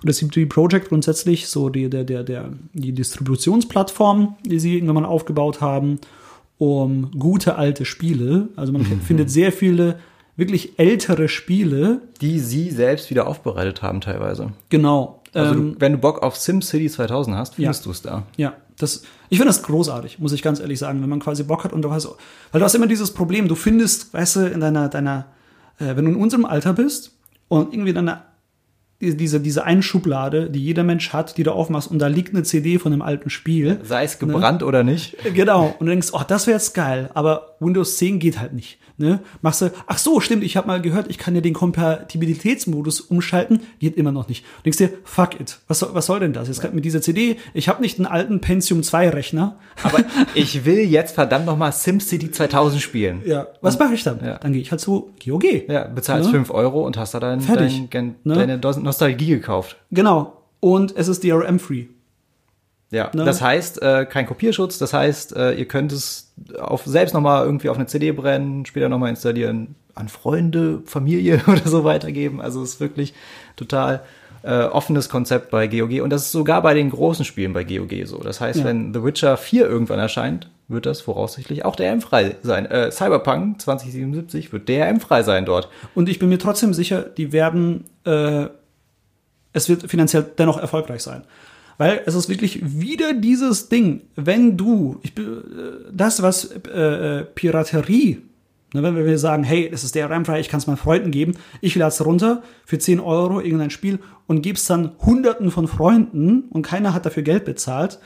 Ich bin immer noch der Meinung, dass, äh, und es äh, zeigt sich ja auch so ein bisschen in Daten, wenn du es einigermaßen günstigen Dienst hast und es, also es erschwinglich ist und es leicht zugänglich ist und leicht zu bedienen ist, geben die Leute eher Geld für den Kram aus, als sich den Umstand zu machen, etwas irgendwie illegal zu besorgen. Ja, siehe Netflix, Spotify und so weiter. Genau. Dieser, dieser neue Streaming-Markt ist genau die Antwort auf die Piraterie der 2000er. Genau. Jetzt äh, geht's alles wieder ein bisschen bergab, weil jeder Streamingdienst da ein bisschen wieder Zeug macht. Aber äh, nur mal wieder bei GOG zu bleiben, es ist halt simpel, es ist clean, es ist super äh, äh, einfach, das zu bedienen und, und die Spiele zu installieren und sonst was. Deswegen hier hast du da fünf, also 10, 15, 20 Euro für ein Spiel aus damals, dass ich das einfach spielen kann, ohne irgendeinen Schwachsinn äh, bei, bei Windows einzustellen oder sonst was. Unfassbar, dass es sowas gibt eigentlich. Ja, richtig geil. Ich, ich finde das großartig. Also Itch und GOG sind für solche Sachen für ältere Spieler. Sie bringen auch immer ein bisschen neue Spiele ein, aber die sind auch sehr selektiv, was sie in ihren Store, wenn ich das so richtig Äh, mitbekommen habe. Ich glaube, das ist weniger selektiv von denen als von den anderen Publishern. Also tatsächlich äh, reden die mit den großen Publishern über deren Spiele, aber die wollen ja unbedingt, dass es DRM-frei erscheint Ja. bei GOG. Nee, ich meine für Indie-Entwickler, für die Kleinen. Ach so, stimmt, du Ne? meinst im Sinne von, ich will ein Spiel bei GOG veröffentlichen. Genau. Ja, das, Ja. ist äh, wohl schwierig. Bei den großen Publishern, klar, natürlich wollen die da ihre DMM-Sachen drin, äh, ihre äh, Kopierschutzmechanismen drin haben, was ich grundsätzlich auch immer nachvollziehen kann. Ne, aber ja. Ja, also sie sind halt die Good Guys und mit dem Image kommen die schon ziemlich weit. Mhm. Wobei das Image bröckelt auch immer wieder. Aber das ist ein anderes Thema. ja. Ähm, Ich glaube, dann haben wir es für äh, äh, auch eine Sache, vielleicht interessant, äh, PC-Stores, Discord. oh, ich dachte schon, du kommst jetzt mit dem Xbox Store auf dem PC oder so. Nein. Äh. Entschuldigung, nee, Ja. Entschuldigung, nein, einfach, nein. Ja, Discord hat einen Store. Ich habe noch nie was bei Discord gekauft. Ich auch nicht. Und ganz ehrlich, ich dachte damals, ähm, als Discord so das Ding geworden ist. Jeder Also, Discord, also die Discord letzten ein, zwei Jahre. als eine Kommunikationsplattform. Ja, äh, früher wäre es wahrscheinlich mit Teamspeak verglichen worden. Heutzutage ist es einfach so der Ort, wo du miteinander chattest und vor allem auch Sprachchat machst. Genau. Äh, und es sind halt so, hat sich sehr gemausert zu Ent, äh, Communities von Entwicklern und ihrer Fanbase. Ne, das quasi zu spielen, da Communities aufgebaut werden oder einfach so äh, Team-Chats für Spiele, wenn man sich trifft. Und tatsächlich, die Voice-Qualität ist so viel besser bei Skype. Also bei mir zumindest dauernd und dauerhaft, äh, wenn ich es halt Ich vergleichen bin muss. so froh, dass ich kein Skype mehr installieren muss. Ich auch. Jedes Mal, wenn jemand sagt, hey, hast du Skype? Nein, ich habe Discord. Und, äh, äh, und ich werde mir wegen dir nicht Skype installieren. Du wirst wegen mir jetzt Discord installieren. Und du wirst es lieben. Und was ich damals gedacht habe, weil dann alle auf einmal bei Discord waren, jeder Mensch gefühlt, also sehr viele Gamer auf jeden Fall, dachte ich mir, ey, der nächstlogische Shit für Discord wäre ja, einen eigenen Store zu machen. Weil alle sind ja schon da. Du hast ja die Leute. Und dann bringen sie den Store und ich dachte mir, okay, krass, haben sie es wirklich gemacht. Aber irgendwie kauft er keiner. Nee, der ist echt gefloppt. Ja? Also sie haben es dann erstmal ähm, verbunden mit so einem, mit so einer Subscription, mit so einem Abonnement, was du abschließen konntest. Dann konntest du einen Großteil oder alle diese Spiele auch einfach spielen, solange du da ähm, Abonnent warst. Das hat, glaube ich, nicht so richtig gezündet, das hat nicht so richtig funktioniert. Und jetzt haben sie was Geniale, Genialeres gemacht und jetzt kannst du quasi äh, so ein Nitro dir kaufen, auch so Genau, ein Abonnement. genau. Das boostet dann irgendwie deine, deinen Discord-Server. Je mehr du Nitro-Abonnenten hast, desto besser ist dein Server. Dann kannst du mittlerweile auf deinem Server Spiele streamen. Ähm, also die, die fokussieren sich jetzt wieder mehr auf die ganzen Funktionalitäten der, der Kommunikation. Äh, der Store ist noch da. Wie der sich entwickeln wird, fraglich. Aber ja, ich war genauso wie du. Ich dachte so, wow, genial. Genau das ist, das ist der richtige Schritt. Ne? Hat mich gewundert, tatsächlich, dass sie das äh, floppen, in Anführungszeichen. Äh, mal schauen, wie die, was die Zukunft noch bringt. Aber es ist halt für, für Entwickelnde, muss ich sagen, ist es halt jetzt so dieses ganze Ding mit Epic, dass du da so einen großen äh, äh, Schnitt vom Kuchen bekommst, dass sie sagen, hey, du hast bei uns irgendwie gefühlt zwischen 80 und 90 Prozent deines Revenues, je nachdem, ob du mit Unreal Engine entwickelst oder nicht. Und da erscheinen nicht 50 Spiele jeden, jeden Tag, wie bei Steam. Äh, das heißt, du, wenn du an einem Tag erscheinst, bist du ziemlich alleine dort und äh, hast da einfach viel mehr Aufmerksamkeit.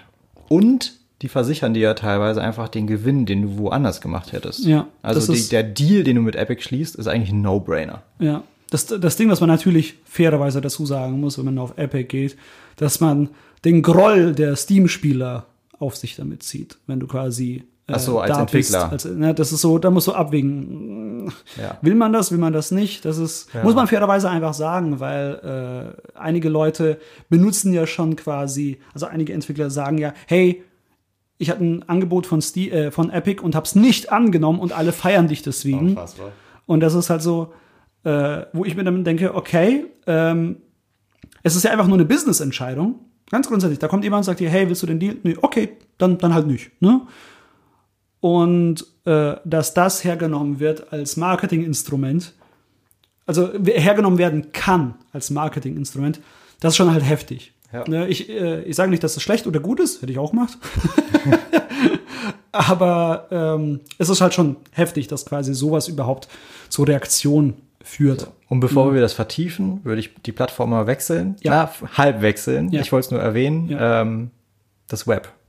Das World Wide Web ist äh, und war immer ein, ein großer Begleiter meines Lebens, ähm, auch was Spiele anging. Früher waren das noch Flash-Games, die sind mittlerweile tot, weil äh, Flash einfach äh, eine Kack-Idee war und ist. Heutzutage macht man genau das gleiche, einfach mit HTML5. Ja, was auch sich genauso wie Flash entwickelt, witzigerweise. Es hat genau die gleiche Geschichte. Auch das wird irgendwann wahrscheinlich sterben. Aber ähm, es ist super offen. Du kannst auf ähm, mobilen Plat Plattformen viele Spiele spielen. Es ist, es wäre eine geile Zukunft gewesen, ähm, aber ist es leider nicht geworden. Ja? Also es gibt, es gibt einen, immer noch einen guten Pool an, an Webgames, aber ich will jetzt keinem empfehlen, macht Webgames. Ja? Also damit Geld zu verdienen, Schwierig. schwierig, aber gleichzeitig eine geile Nische. Wenn, wenn ich so drüber nachdenke, Fair enough, ähm, es gibt es gibt Deals, also du kannst dein, dein Spiel lizenzieren lassen, Leute kaufen dir dein Spiel direkt ab, damit kannst du schon äh, auch Geld machen. Oder ähm, du schaltest Werbung, ja, und damit kannst du auch Geld verdienen.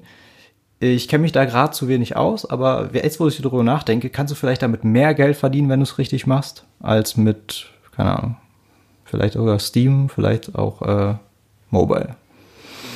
Aber das ist jetzt äh, sehr spekulativ. Ich wollte nur sagen, es gibt noch Web und das ist äh, wahrscheinlich mit die offenste Plattform. Aber halt auch eine Plattform, wo du nur indirekt Geld verdienst, wo niemand dir 5 Euro hinlegt, damit er dein Online-Spiel spielen kann oder dein Webgame.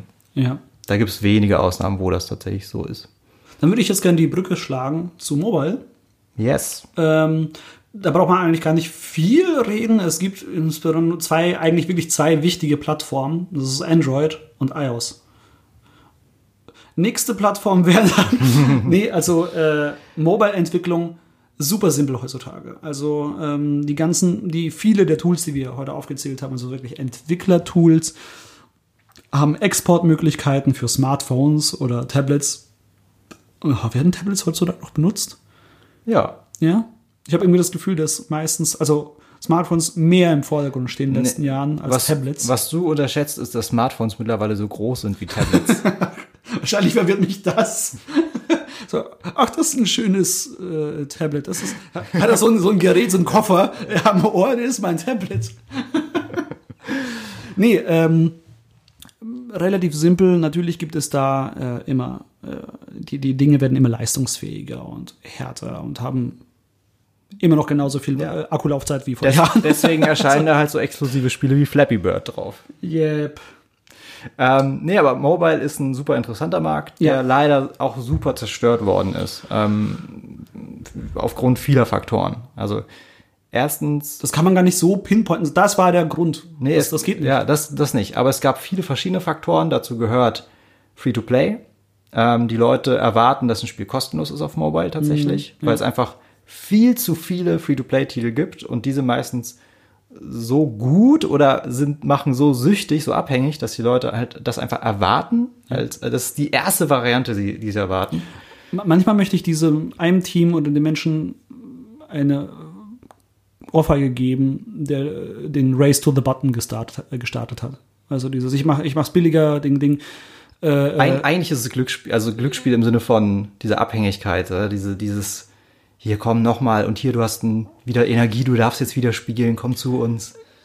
es ist es halt. Also ich finde es immer sehr spannend. Ich bin halt, ich mag Free-to-Play-Spiele nicht. So, das ist so meine persönliche Stance dazu, weil der Großteil davon genau so aufgebaut ist. Ich finde es immer so dann interessant, beziehungsweise spannend, wenn Leute das, ja, aber es gibt ja noch andere Spiele. Ne, und ich denke mir, so, pff, äh, wenn Ich- unterm Haufen fauler Äpfel ein, zwei gute sind, das ist zwar schön, aber ich bin auch nicht so der Smartphone-Spieler, einfach nur aus dem Grund, weil die Sachen, die da gut sind, ich habe auch kein Problem, da Geld auszugeben, muss ich ganz ehrlich sagen. Das ist nicht so mein Ding, äh, also nicht so mein Problem. Aber ich, ich erwische mich jedes Mal, wenn ich zum Beispiel, also ich habe gerade ein kostenloses Spiel, das halt auch so, es hat Free-to-Play-Mechaniken. Ja, ja. Ich, wie gesagt, ich mag sie grundsätzlich nicht, aber da, das spiele ich ja so am Bus oder sowas. Dafür ist es halt ganz gut, aber ich gebe da auch kein Geld aus, ähm, weil ich, weil es relativ angenehm designt ist. Also ich werde nicht irgendwie gezwungen. du, du ne? äh, ist alles gut. Nee, nee, ich, gut. nee, nee, ich habe kein Problem, mich da irgendwie nicht zu rechtfertigen, als auch zu rechtfertigen. Aber ich merke dann immer wieder, ähm, wenn ich es spiele, schon beim Spielen dieses, das ist eigentlich echt doof. Ich hätte eigentlich ein viel besser, eine coolere Gaming-Experience gerade. Ne? Und dann schaue ich, was, was gibt's denn so im Store? Und dann sehe ich sowas, oh, Transistor. Ne? Äh, richtig gutes Indie-Spiel von äh, äh, Supergiant Games, die auch Bastion gemacht haben, dann nicht mehr, das spiele ich auf der Konsole. Ja, das ist es halt, ja. Also Ne? es gibt die Ports, aber die spielen wir halt nicht, weil wir die anderen Plattformen haben. Genau. Ähm, Ne? Ähm, aber ich glaube, es gibt den Markt und ich glaube, viele junge Leute haben gar nicht mehr die anderen Plattformen. Kann gut sein, aber der, der Fun Fact ist ja, dass diese Ports billiger sind als auf anderen Plattformen. Genau wegen dem, was du sagst. Man erwartet, dass diese Spiele entweder kostenlos sind oder wesentlich günstiger. Ähm, und da denke ich mir so ein bisschen als Entwickler dieses What the fuck? Weil der Port für, für Smartphones von sowas wie Konsole, der muss so viel Arbeit gekostet sein. Du musst dir das ganze User-Interface muss eventuell neu durchdacht und aufgebaut werden. Das muss eigentlich mehr kosten als auf den initialen Plattformen, weil mehr Arbeit drin steckt. Und, äh, Und stattdessen kostet es teilweise ein Viertel oder so. ja. Und da denke ich mir so ein bisschen, ich verstehe schon, warum, dass man äh, ein, einmal aus den Gründen, die du sagst, und der andere Grund, ja, okay, wir setzen den Preispunkt niedriger an, dann erreichen wir mehr Leute damit. Ne, weil Smartphones sind halt, jeder hat ein Smartphone und es sind mehr Leute, als die eine PS4 haben oder eine Switch. Klar, stimmt.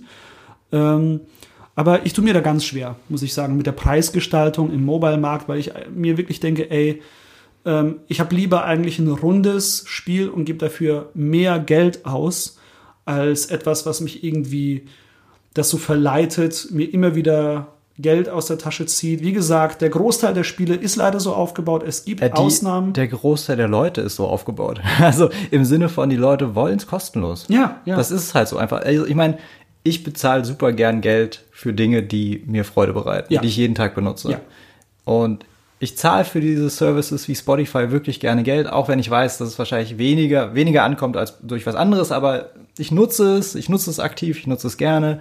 Und ähm, ich finde es immer traurig zu sehen, dass Leute, die noch mehr Musik lieben, als ich es schon tue, dann die Gratis-Version von Spotify haben. So, mhm. das, tut mir irgendwie weh, weil ich mir denke so, wieso? Also wenn du es wirklich jeden Tag benutzt und so viel und so weiter, wieso bist du nicht bereit, dafür Geld auszugeben? Und genauso bei Filmen, wo ich mich frage, hey, du liebst doch Filme, wieso streamst du das alles illegal? Also es ist so, es tut mir im Herzen weh und bei Spielen dann noch mehr, weil ich, ja. weil ich davon theoretisch profitieren würde, wenn die Leute da auch bereit wären, Geld dafür auszugeben. Und das ist ja bei Android noch schlimmer.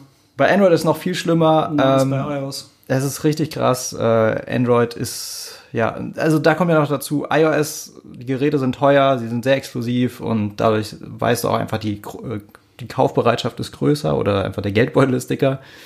Ähm, da kannst du zumindest erwarten, ein bisschen Geld zu verdienen. Bei Android sieht es ein bisschen anders aus. Jeder hat ein Android-Handy, es gibt viel mehr und im Schnitt geben die Leute aber auch weniger Geld oder gar kein Geld für die Spiele aus und die Apps. A, das. B, ab dem Moment, wo dein Spiel im, im Google Play Store ist, gibt es eine APK irgendwo. Also es wird irgendwo, du kannst es immer illegal irgendwo runterziehen. Genau. Und bei iOS ist es äh, so einfach nicht möglich. Genau. Und das kommt hinzu und dass die Leute dann, deswegen, du hast tendenziell mehr Erfolg, wenn dein Spiel irgendwie werbungsbasiert ist, also ad-based oder halt Free-to-Play ist im Android Store. Dass du halt zumindest irgendwie ein bisschen Geld verdienst. Ja.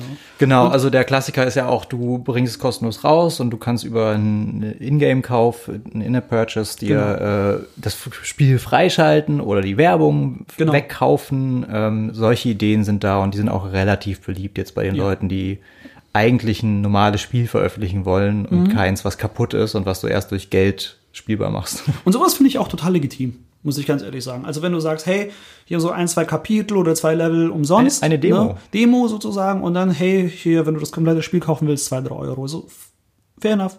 Oh Mann. Ist okay. Weil dann habe ich auch einen Einblick in das Spiel. Ich kaufe die Katze nicht im Sack. Weil das ist tatsächlich das, was ich an Mobile mag. Das, also, oder im Prinzip Free-to-Play oder Free-to-Start oder was auch immer sehr mag. Dieses, ähm, ich muss mir nicht Reviews durchlesen, ich muss mir nicht Let's Plays anschauen, ich muss nicht die Katze im Sack kaufen. Ich kann es mir einfach runterladen, ausprobieren und deinstallieren, wenn es mir nicht gefällt. Und wenn doch, und ich sage, oh, ich habe jetzt den, die Demo gespielt, jetzt kann ich noch entscheiden, das finde ich schön. Das ist etwas, was mir sehr ja. gefällt. So gesehen erreichst du damit echt am schnellsten die meisten Leute. Ja. Also Problem natürlich weiterhin, du gehst komplett unter in diesen ganzen Stores, Klar. du ja. wirst nicht gefunden. Ähm, dann wollte ich noch erwähnen, dass jetzt Apple mit Apple Arcade wahrscheinlich den Markt auch ziemlich kaputt machen wird. Das ist, Könnte passieren. Ein, ist wieder so ein Abonnement, da gibst du 5 Dollar, 5 Euro aus im Monat, kannst mhm. dann eine Auswahl an, an tollen Spielen spielen. Was aber dazu führt, dass die Leute dann weniger Geld für andere Spiele ausgeben, die sie eigentlich gespielt hätten. Mm, ja, es, es zerstört einfach noch mehr diesen, diesen Markt, wo du einen festen Preis zahlst für ein Spiel. Ja, es ist wirklich kaputt. Die Leute zahlen viel zu wenig und sie zahlen ganz selten. Also es ist wirklich, der, der Mobile-Markt ist leider ein Markt, den, den ich keinem gerade empfehlen kann. Ja? Dito. Es ist leider, leider nein, leider gar nicht. Ja, also es gibt natürlich Spiele, die für Mobile gedacht sind. Ja. Ähm, bitte weiterhin auf Mobile veröffentlichen, aber gut überlegen, wie und warum und mit wie viel Aufwand. Ja, genau. Ähm, dann würde ich gerne auf die Konsolen kommen. Die dicken Geschwister. Äh, gut, da brauchen wir gar nicht großartig reden. Es gibt nur, also die, die wichtigsten, die einzigen, wenn man so möchte, Microsoft, Sony und Nintendo, äh, Xbox, PlayStation und Nintendo, gerade Nintendo Switch. Ähm, und damit haben wir auch schon deren Stores äh, äh, verbunden, weil die haben ja eigene Stores, den PlayStation Store, Xbox Store und den Nintendo eShop. Und wahrscheinlich da, die geschlossensten Systeme. Ja. Im direkten Vergleich zu allen anderen, zu PC und Mobile und Web, die sind geschlossen. Du musst dich bei denen, wenn du für die entwickeln möchtest, und damit wären wir auch wieder beim Hauptthema, so ein bisschen, also Spiele entwickeln 2019, man kann für Konsolen entwickeln, ohne großartige Probleme im direkten Vergleich zu früher, weil früher, wenn du das machen wolltest, einfach so, dann musstest du halt in der Firma arbeiten. Also du musstest schon bei einem Entwickler sein, der halt für diese Sachen arbeitet. Heute kannst du das selber. Du brauchst aber immer noch eine Firma. Du musst schon irgendwie ein Gewerbe irgendwie sein. Das geht in Deutschland ganz simpel. Gehst du zum Gewerbeamt, zahlst du 20 Euro, bekommst einen Wisch. Hast ein Gewerbe gegründet. Ja. Ne? Ähm, was die, die, die Konsolenplattform, die Plattformhersteller äh, dann sehen wollen. Du, hast, du musst zwei Sachen haben. A, Gewerbe. B, im besten Fall einen Track Record. Also du, du solltest vielleicht schon mal ein Spiel veröffentlicht haben oder entwickelt haben, dass sie sehen, okay, du bist nicht irgendwie äh, ein dahergelaufener Depp, sage ich es mal, äh, der einfach mal äh, Babys neues Mario-Klon äh, auf, den, auf die Xbox hauen möchte. Oh, endlich Flappy Bird 64. Yes. Und ähm, genau, aber selbst da sind die mittlerweile auch ein bisschen, äh, äh, äh, ich sag mal, lascher. Du kannst dich definitiv als Entwickler anmelden. Sogar manch, bei einigen Teams, Leuten klappt es auch ohne Track Record. Die werden einfach durchgewunken. Dann bist du erstmal Entwickler, lizenzierter sozusagen bei den Plattformen. Das Ähm, heißt, du hast Zugang, aber du hast noch lange nicht äh, die, die Berechtigung zu veröffentlichen. Genau. Ne? Du musst quasi auch dein, äh, dein Spiel bei denen so ein bisschen pitchen. Das heißt, den, den vorstellen mal, sagen, hey, worum geht's ungefähr? Du musst nicht alles spoilern natürlich. Ne? Das ist es, das ist das Genre. Und dann segnen die das in der Regel ab, wenn das einigermaßen gut klingt. Also es gibt auch echt grauenvolle Titel auf den Konsolen, Stimmt. Äh, wo man sagen muss, okay, wie, wie ist das durchgekommen? Es ist durchgekommen, keine Ahnung wie. Ähm, deswegen, die sind alle ein bisschen lascher geworden, die, die Konsolenhersteller im, im Vergleich zu früher.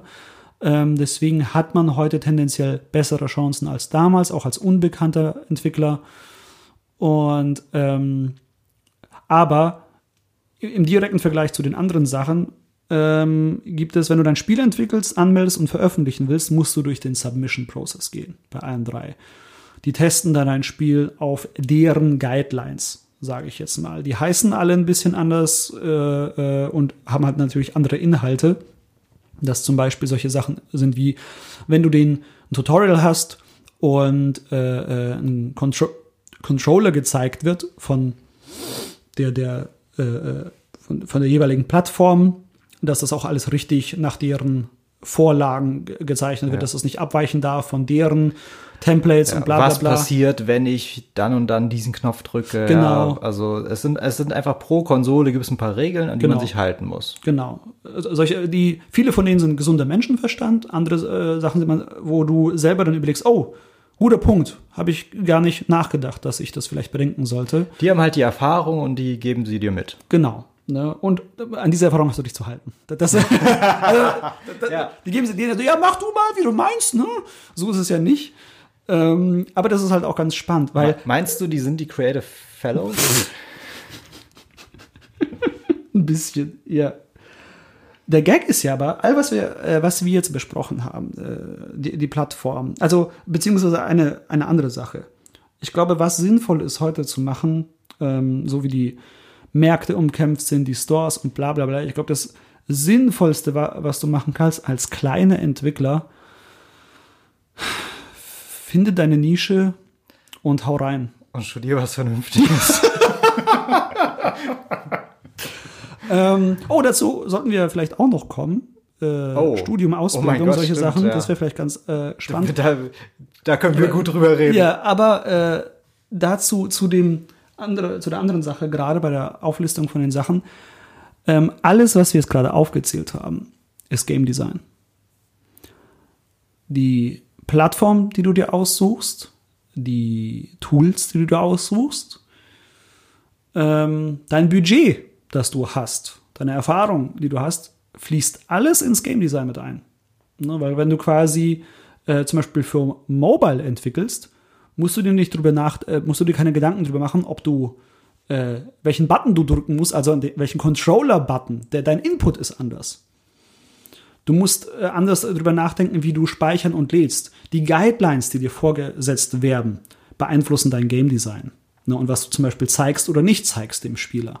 Wenn eine Guideline ist, hey, wenn du irgendwie eine Transition hast von, äh, A, von Level A nach B und du quasi einen Blackscreen machst für Fade-In, Fade-Out-Sachen und der Ladevorgang länger als fünf Sekunden dauert, muss, ist eine Guideline, du musst irgendwas anzeigen, das dem Spieler symbolisiert, dass gerade geladen wird.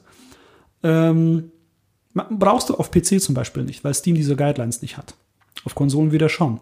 Und wenn du zum Beispiel ein Multiplattform-Spiel entwickelst, musst du quasi dein Spiel so aufbauen, dass du sagst, hey, wenn ich auf dieser Plattform bin, mache ich es auch oder lasse ich es weg? Weil auf den anderen Plattformen müsste ich es machen. Mache ich es quasi konsistent auf allen Plattformen genauso oder mache ich einen Unterschied? Das sind alles Fragen, die ich hier beantworten muss. Ne? Und deswegen, welches Tool ich auch benutze. Wenn ich zum Beispiel mich en, äh, entscheide für GameMaker statt für Unity, welche Gründe auch immer, ist ja egal, aber ein Multiplattform-Spiel mache und dann denke, ah, mein Spiel soll dieses Feature haben. Und aus einem bestimmten Grund hat Unity dieses Feature vielleicht built-in in der Engine, aber GameMaker nicht und ich muss es dazu entwickeln. Dann ist es so, oh shit, ähm, mache ich das jetzt? Mache ich mir den Aufwand oder wechsle ich die Engine? Und das ist super spannend, weil äh, das, das unterschätzen sehr viele, dass diese Sachen, die vielleicht nicht wirklich direkt mit der Entwicklung zu tun haben, ne? wer die Distributionsplattform ist, äh, auf welcher Plattform ich überhaupt veröffentliche, so, mich so sehr beeinflussen können in meinen äh, Projekt- oder Game Design-Entscheidungen, das darf nicht äh, unterschätzt werden. Das, das kommt natürlich mit der Zeit, wenn man die Erfahrung hat, aber ich kann jetzt aus dieser Erfahrung sprechen, dass das alles damit einfließt. Und ähm, ich hätte mir, um jetzt den Bogen zu spannen, diese Information sehr gerne bei meinem Studium gewünscht. Ähm, und zwar Spieleentwicklung im Jahr 2019. Wir haben gesagt, es gibt heute so viele Informationen, so viele Ressourcen. Ähm, man kann es studieren. Heutzutage gibt es Studienmöglichkeiten, Studiengänge, die das anbieten. Vor ein paar Jahren war äh, das hauptsächlich nur möglich an privaten Hochschulen. Viele äh, äh, Spielentwickler, die Leute, die da gearbeitet haben, die es halt noch vor 10, 20 Jahren gibt, bevor es diese Studiengänge vielleicht gab, das waren meistens Leute, die halt aus der entweder traditionell, also Quereinsteiger. Es gab super viele Quereinsteiger, wie halt zum Beispiel jetzt Shigeru Miyamoto, der von einer anderen Industrie rübergekommen ist, oder man hat die traditionelle Programmierung halt studiert haben oder ausgebildet äh, darin waren. Aber mittlerweile hat sich das alles in so auch quasi staatlich anerkannte oder von auf staatlichen Hochschulen ähm, an, äh, äh, Studiengänge entwickelt, so dass es halt da sehr viele Möglichkeiten gibt. Ja, wie war das denn bei dir? Ähm, ja, also ich habe, ähm, ja, ich glaube, das habe ich in der ersten Episode, glaube ich, schon kurz angesprochen, dass ich studiert habe.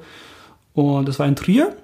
Ähm, der Studiengang heißt Informatik, Bindestrich, digitale Medien und Spiele, Bindestrich, Schwerpunkt Spiele. Cool.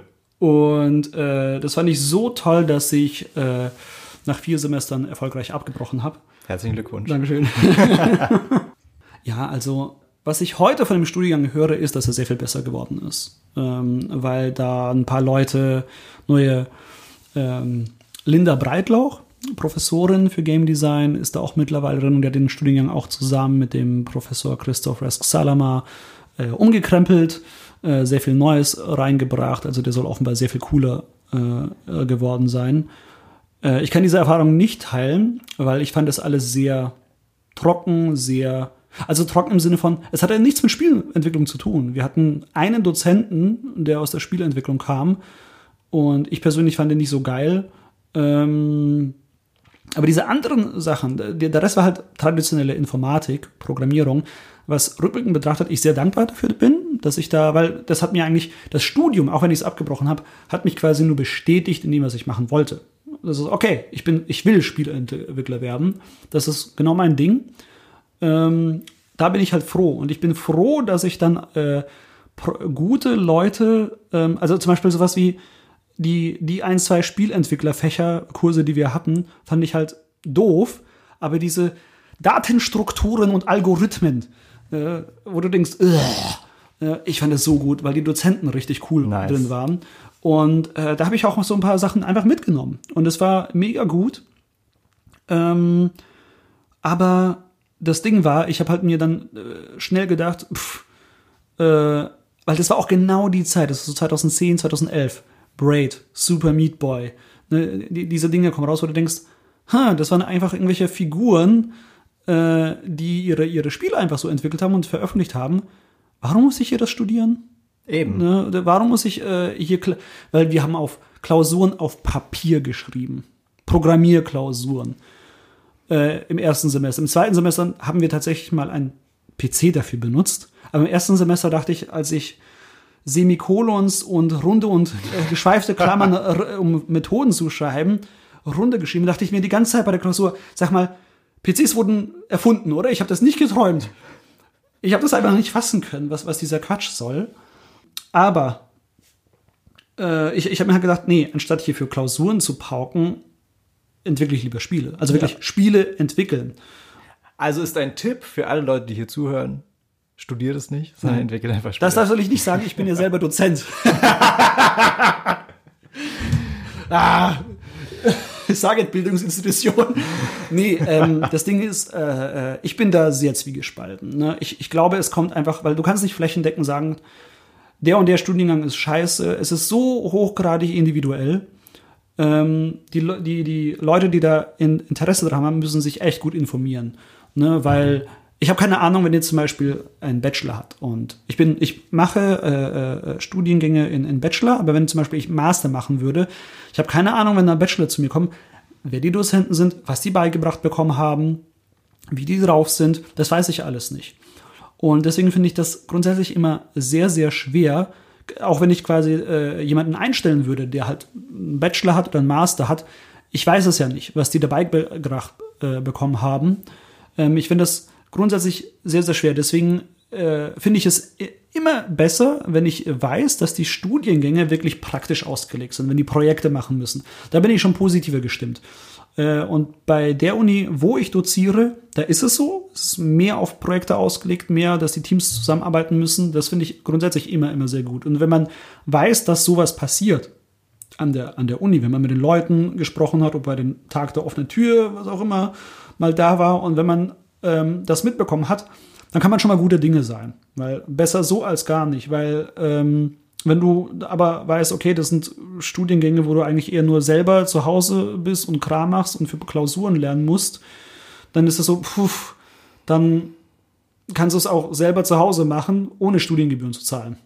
Ja. Ist natürlich alles Typsache. Klar. Ja? Äh, welche Art von Studium dir gefällt, ja. wie es dir am Ende auch gefallen wird. Also ich kenne Leute, die die kommen aus dem Studiengang und sagen, ich hab's gehasst und mhm. neben ihnen steht jemand, der sagt, ich hab's voll geliebt. Genau. So, das ist halt wirklich. Typsache auch, wie du die Dozenten findest, ähm, wie es ausgelegt ist. Also es, da gibt es gar keine pauschale Antwort. Was aber, wo wir uns, glaube ich, beide einig sind, ist, ähm, das hängt nicht vom Studium ab, ob du am Ende Spiele entwickeln kannst oder oh, nicht. Oh nein, nee, nee, nee, nee, ne, weil solche Sachen wie, ich finde zum Beispiel Game Design ein ganz schwieriges Ding. Ähm, weil ich, das ist, das ist so eine Disziplin, das ist wirklich, das musst du selber lernen. Natürlich kann äh, ein anderer Mensch da stehen und dir gewisse Tipps geben, so hey, denk mal darüber nach, aber du musst es auch, du musst selber lernen, es zu lernen ne, und selber lernen zu sehen, was Game Design bedeutet und was es, äh, äh, was es für einen Einfluss haben kann. Weil wenn du sagst, oh nee, ist doch alles in Ordnung mit dem, was ich gemacht habe und alle sagen, ja, aber ich komme hier nicht rüber, weil der, die Controls scheiße sind also, ja, dann drück doch fester. Ja. Keine Ahnung. Nee, ne? so, so. Ja, oder sowas so, ja, wie, du musst ja natürlich das und das machen. So, genau, genau. Äh, du hast vergessen, das einzusammeln. Ja, ja. vielleicht hast du es nicht gut erklärt. Genau. Ne? Und ähm, sowas kann dir natürlich jemand dich darauf hinweisen, aber du musst es immer selber auch gemacht haben. Ne? Ich war froh zum Beispiel bei der Programmierung, dass da andere professionelle Entwickler, die vielleicht aus der traditionellen Softwareentwicklung kommen, aber dass die da waren und mir das erklärt haben als das quasi alleine über Videotutorials von irgendwelchen random anderen Menschen auf der Welt äh, zu lernen, wo ich nicht weiß, was haben die für Backgrounds, die sind auch Spieleentwicklern, weil dazu muss man leider sagen, viele dieser Tutorial-Level, Beginner-Level äh, äh, Videos zu Tools stammen meistens, also sehr, sehr viele von, auch von Leuten, die auf einem Intermediate-Level sind, die vielleicht nicht so super advanced sind, weil das ist so dieses, oh, ich habe was Cooles gelernt, auch ich mache jetzt mal ein Video und bringe das den Leuten bei. Das ist super schön, dass es das gibt. Ähm, aber oft kann es dann passieren, dass so ein bisschen äh, dadurch schlechte Tipps eigentlich gegeben werden. Das ist so, so kannst du es machen, klar, aber eigentlich ist es nicht gut, wenn du was, äh, wenn du irgendwie long-term darüber nachdenkst, solche Wege. Ähm, aber ja, ich glaube, Studiengänge es gibt sehr wenig also wirklich klassische Ausbildungsplätze für Games. Ich glaube da in, in Deutschland zumindest, dass du wirklich so eine so einen IHK-Ausbildungsberuf hast, Spielentwickler, das ist selten. Es gibt ein paar Firmen, die äh, sowas wirklich machen, die dich zu einem Programmierer, Spielprogrammierer oder sowas ausbilden, aber das ist echt selten. Ich glaube, da gibt es vielleicht ein, zwei, drei Firmen, die man in Deutschland, ich glaube, Handy Games macht das zum Beispiel, ich bin mir gar nicht sicher, Aber ich habe sowas mal gehört, dass sie sowas machen. Aber ja, aber dann hier. bist du ja erstmal Programmierer, ne? ja, ja. muss man auch Ja. sagen. Also wenn du sagst, äh, du willst irgendwie Spieleentwickler sein, was ja auch sehr abstrakt ist Mhm. äh, und sehr vielfältig, dafür gibt es nicht das Rezept. Nee, also es gibt unglaublich viele Wege heutzutage, Ja. das zu machen. Und in Deutschland sich anstellen zu lassen, ist ja auch so eine Sache. Ja, es gibt Ja. gerade in Hamburg sehr viele Free-to-Play-Firmen. Das heißt, du wirst eigentlich dafür missbraucht, dass da irgendwie am Ende die Spieler äh, süchtig werden von dem Spiel. Also so sehe ich es zumindest. Es ist so, ich, ich will nicht sagen, dass alle, alle diese Firmen schlecht sind, aber ich will nur sagen, du, du arbeitest nicht an so einem Traumprojekt, wie, wie du es dir vielleicht vor dem Studium oder so vielleicht erträumst. Das ist nicht so nach dem Motto, oh, ich werde das nächste Anno programmieren. Ja, das vielleicht noch am wahrscheinlichsten. Aber ähm, in Deutschland sind viele Firmen ähm, nicht so groß, wie man sich es vielleicht wünscht. Das ist leider so und dafür gibt es wahrscheinlich sehr viele verschiedene Gründe. Ähm, aber das ist, das würde ich grundsätzlich als Tipp mitgeben für all diejenigen, die uns zuhören und die sich vielleicht überlegen, irgendwann mal sowas in die Richtung zu studieren. Es gibt diverse Hochschulen in Hamburg, äh, in ganz Deutschland. Ähm, wie gesagt, ich habe das in Trier studiert. Ich glaube, mittlerweile ist es auch wirklich besser. Äh, Aber wie, wie gesagt, erst informieren und nicht blindlings reinstürzen. Ähm, und ich, ich glaube, äh, was ich sagen wollte, ist, es gibt sehr viele mittlerweile auch, die, die staatliche Abschlüsse haben, wo es quasi einfach wirklich öffentliche Hochschulen sind, die solche Studiengänge anbieten. Es gibt nach wie vor sehr viele private Hochschulen. Ich glaube, die bekanntesten sind sowas wie die, die Games Academy oder die SAE, äh, die, die University of Europe, da doziere ich halt, die gibt es auch in Berlin und in Hamburg. Und ähm, die fahren alle ähm, relativ facettenreiche Studiengänge, wo du Game Art, Game Programming, also das ist halt wirklich spezieller. Aber genau darauf ist es auch ausgelegt. Die staatlichen Hochschulen haben halt ein bisschen natü natürlich auch einen gewissen akademischen Anspruch. Da ist auch ein bisschen mehr ähm, ähm, solche Sachen wie, okay, wir setzen uns auch mit ein bisschen in so, so leichte Richtung Forschung auch mit dem Thema auseinander, was auch ganz spannend ist natürlich. Ne? Aber ähm, man sollte, wie du schon gesagt hast, bevor man, wenn man das Studium hat, soll man nicht unbedingt denken, oh, ich werde jetzt sofort bei Nintendo anfangen zu arbeiten und bei dem nächsten Super Mario Spiel, weil- weil ich damit groß geworden bin. Das ist relativ unwahrscheinlich. Also bei Nintendo sowieso, aber es ist relativ unwahrscheinlich, dass man danach sofort bei irgendeiner Firma angestellt wird. Bei seiner Lieblingsfirma, vielleicht bei Blizzard oder sonst was.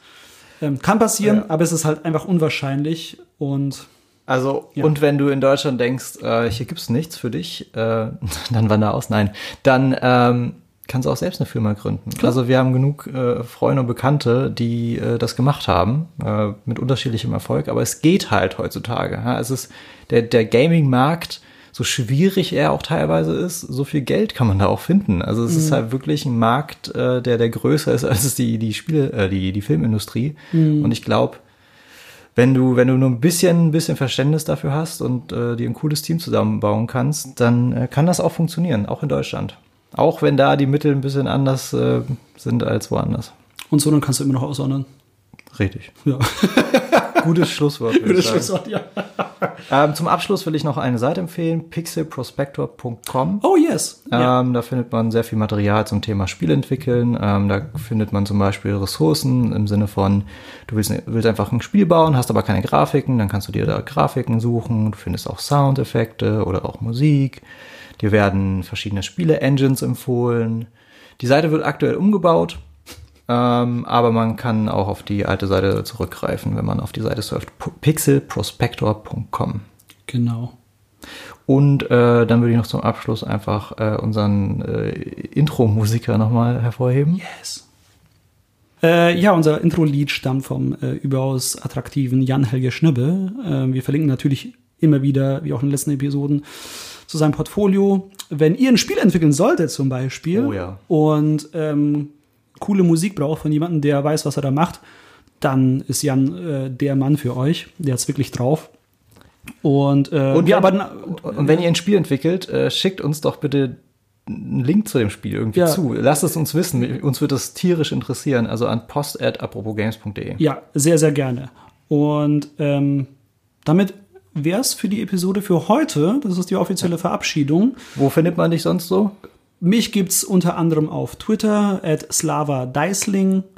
Und ja, eigentlich, ich bin hauptsächlich da eher unterwegs. Und, und kauft natürlich äh, Sir Eats-A-Lot auf der PS Vita. genau, falls ihr eine besitzt. Aber, äh, nee, das darf ich noch nicht sagen. darf ich noch nicht sagen. Und äh, ich bin at ede unterstrich auf Twitter und äh, kauft die veraltete Version von Super Secret im iOS Store. Oh Mann. Äh, genau, und ansonsten geht's äh, nächsten Monat mit der nächsten Episode weiter. Ihr findet uns den Podcast auf at apropos Games Pod bei Twitter.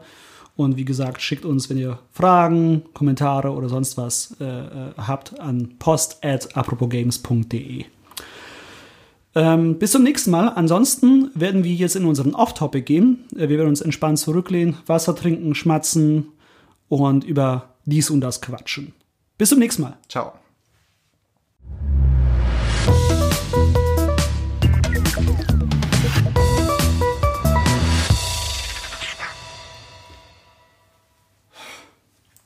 Ja. Willst du noch gurgeln? So. Also ich weiß nicht, ob du jetzt wirklich drüber reden willst, aber du hast vorher gesagt, dass du über Pokémon reden willst. Ja, ich hab voll Bock. Ich, ich, ich brauche ein. Okay. Ich muss. Äh, äh, Also heu heute eher kein Filmthema, aber Pokémon. Was mir mindestens genauso gut gefällt. okay, ja. Also, was willst du loswerden? Ich weiß, dass sie äh, äh, irgendwann diese äh, Aufnahme äh, hören wird. Meine beste Freundin ähm, mag sehr gerne die, die Pokémon. Sie hat sonst nicht so viel mit Games zu tun. Ich habe sie gerade auf Yokai Watch äh, geprägt, weil sie quasi jetzt die ganzen Pokémon-Spiele nochmal irgendwie alle durch. Und da habe ich gesagt, und sie, wusste nicht, was sie spielen soll. Und da habe ich gesagt, ja, da gibt es halt so, so ein Spiel, das ist fast wie Pokémon, nur mit hässlichen Geistern. Guter Pitch. ich war. Äh, habe ich schon erwähnt, dass ich so der Business Dev Guy bin bei Ja, uns? ja. Gut. Und ist fast wie Pokémon, nur mit hässlichen Geistern. Okay. Wo kann ich unterschreiben? I'm sold. Und dann, äh, ja, sie, sie, ihr bockt das offenbar schon. Und sie hat halt keine Switch, aber will sich halt für äh, das neue Pokémon, äh, die neue Generation, Schwert und Schild und Pistole oder was auch, wie auch immer, das, das die dritte äh, Installation heißen wird, ähm, kaufen. Krone vielleicht. Uh, das ist auch gut. Oh, Pokémon Crown. Crown. Das, das war Ja, sexy, ja, das war ja. sexy, okay. Ähm, will sie sich das halt besorgen. Und mein, also mm, meine Pokémon-History ist Rot-Gelb, Rot-Gelb. äh, Rot-Blau, Entschuldigung. Rot-Blau, die Generation. Dann habe ich ein bisschen Silber gespielt. Dann mal in Rubin reingeguckt. Lange Zeit nix. Und dann X. Pokémon Wie X. witzig. Bei mir ist es super ähnlich. Okay. Blau Ja. äh, und von Freunden mal so gelb ausgegeben. Ich habe sogar blau und rot später gespielt. Okay. Ähm, Silberkristall. Und dann nur bei Freunden zugeguckt, weil ich über den Game Boy Color hinaus keinen Game Boy mehr hatte. Ja. Das heißt immer so geguckt, oh geil, es gibt so Baumhäuser und Verstecke und so und hab, Ja, ja, war, ja, war sehr fasziniert dabei, aber halt, halt nicht mehr selbst an der Konsole. Und dann jetzt äh, mir X geholt, weil das Ah, ja auch so dieses Versprechen hatte, das ist für die Spieler von damals. Ja? Man kann sich den, den Starter von damals nochmal auswählen. Genau. Ja? Das heißt, du hast einerseits die neuen Starter, aber auch kannst nochmal Bisasam, Glumanda oder Genau. Shigidia auswählen.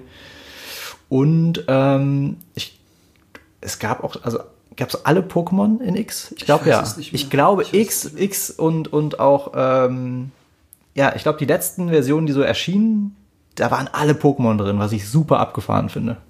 Ja. Ähm, genau, das ist so meine, meine History damit.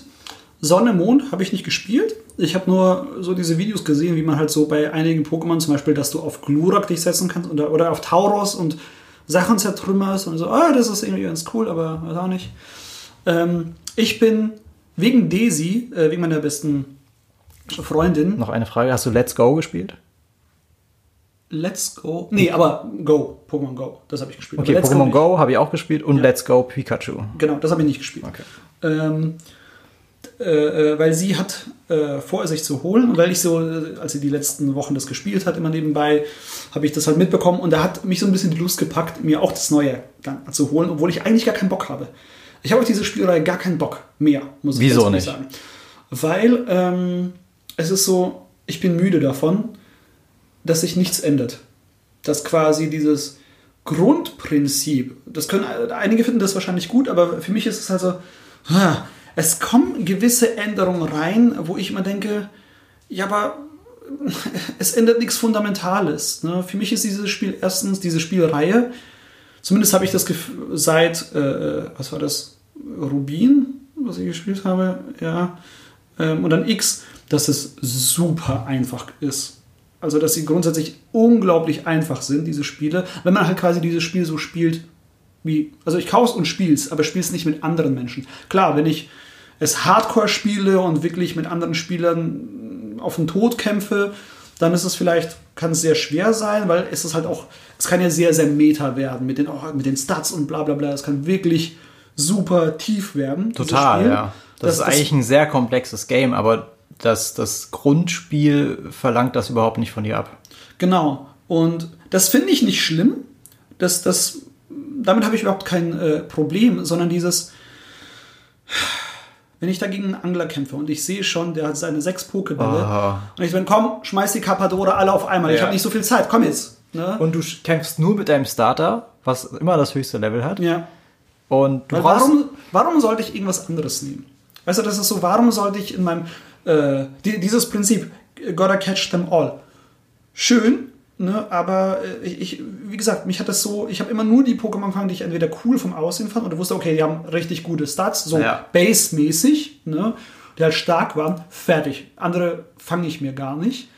Nee, da war ich schon ein bisschen involvierter, aber okay. es reicht ja eins davon zu fangen und gut ist. Also ist ja so, auch so. Von der Idee her, ne, basht dein Starter ja wahrscheinlich erstmal alles weg. Hat vielleicht ein Probleme mit den Typen, gegen die es anfällig sind, aber nichts, was äh, durch Hardcore-Leveling äh, äh wieder wettgemacht werden kann.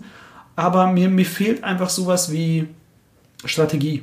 Also äh, wahrscheinlich, wenn, wenn ich es so spiele, wie es halt tiefer geht und komplizierter, habe ich das dann vielleicht auch, aber ich merke es halt nicht wenn ich das Spiel einfach so durchspiele, dass ich wirklich jetzt großartig nachdenken muss oder von mir Taktiken abverlangt werden. Und weißt du, woran ähm, das liegt? Ich habe die erste Version gespielt, da war ich neun oder so, acht, keine Ahnung, weiß ich nicht mehr genau. Und ich habe es einfach durchgespielt. Ja. Ich habe es geschafft. Und ich habe das Spiel quasi nicht verstanden. Ja. Und genauso ist es heutzutage immer noch. Ja, ja, ich. Äh, das, es das, ist halt eigentlich es, ist ein Spiel für Kinder. Ja. Klar. Und es gibt keine weitere Ebene, die es dir interessanter macht. Und es ist trotzdem dann witzig, dass es doch so tief gehen kann. Weißt du, was ich meine? Total. Also wenn, so, wenn du so mit den Enthusiasten redest, die sagen dir auch, ja, schau dir das an und es gibt versteckte IVs und du musst dir diesen Wert anschauen und den da und ich versuche immer zwei von der Art zu brüten, damit das bei rauskommt ja. und wenn du so weit läufst, passiert das. Es ist super faszinierend, was da noch drin steckt aber du brauchst, also du brauchst es nicht. Es gibt nicht die Version, es gibt nicht das New Game Plus. Ja, ja, genau. Wo du dann sagen kannst, okay, jetzt geht's richtig los, jetzt ja. macht's richtig Spaß, jetzt kann ich nochmal gucken, was ich rausholen kann. Das ist es, was mir halt fehlt, was mich sehr äh, äh, müde von dieser Reihe macht. Also, okay, es hat sich nichts geändert, außer ein bisschen Kosmetik, außer ein bisschen Features, mit denen ich überhaupt nichts anfangen kann. Zum Beispiel diese Tatsache, sowas wie Mega-Evolution im Kampf.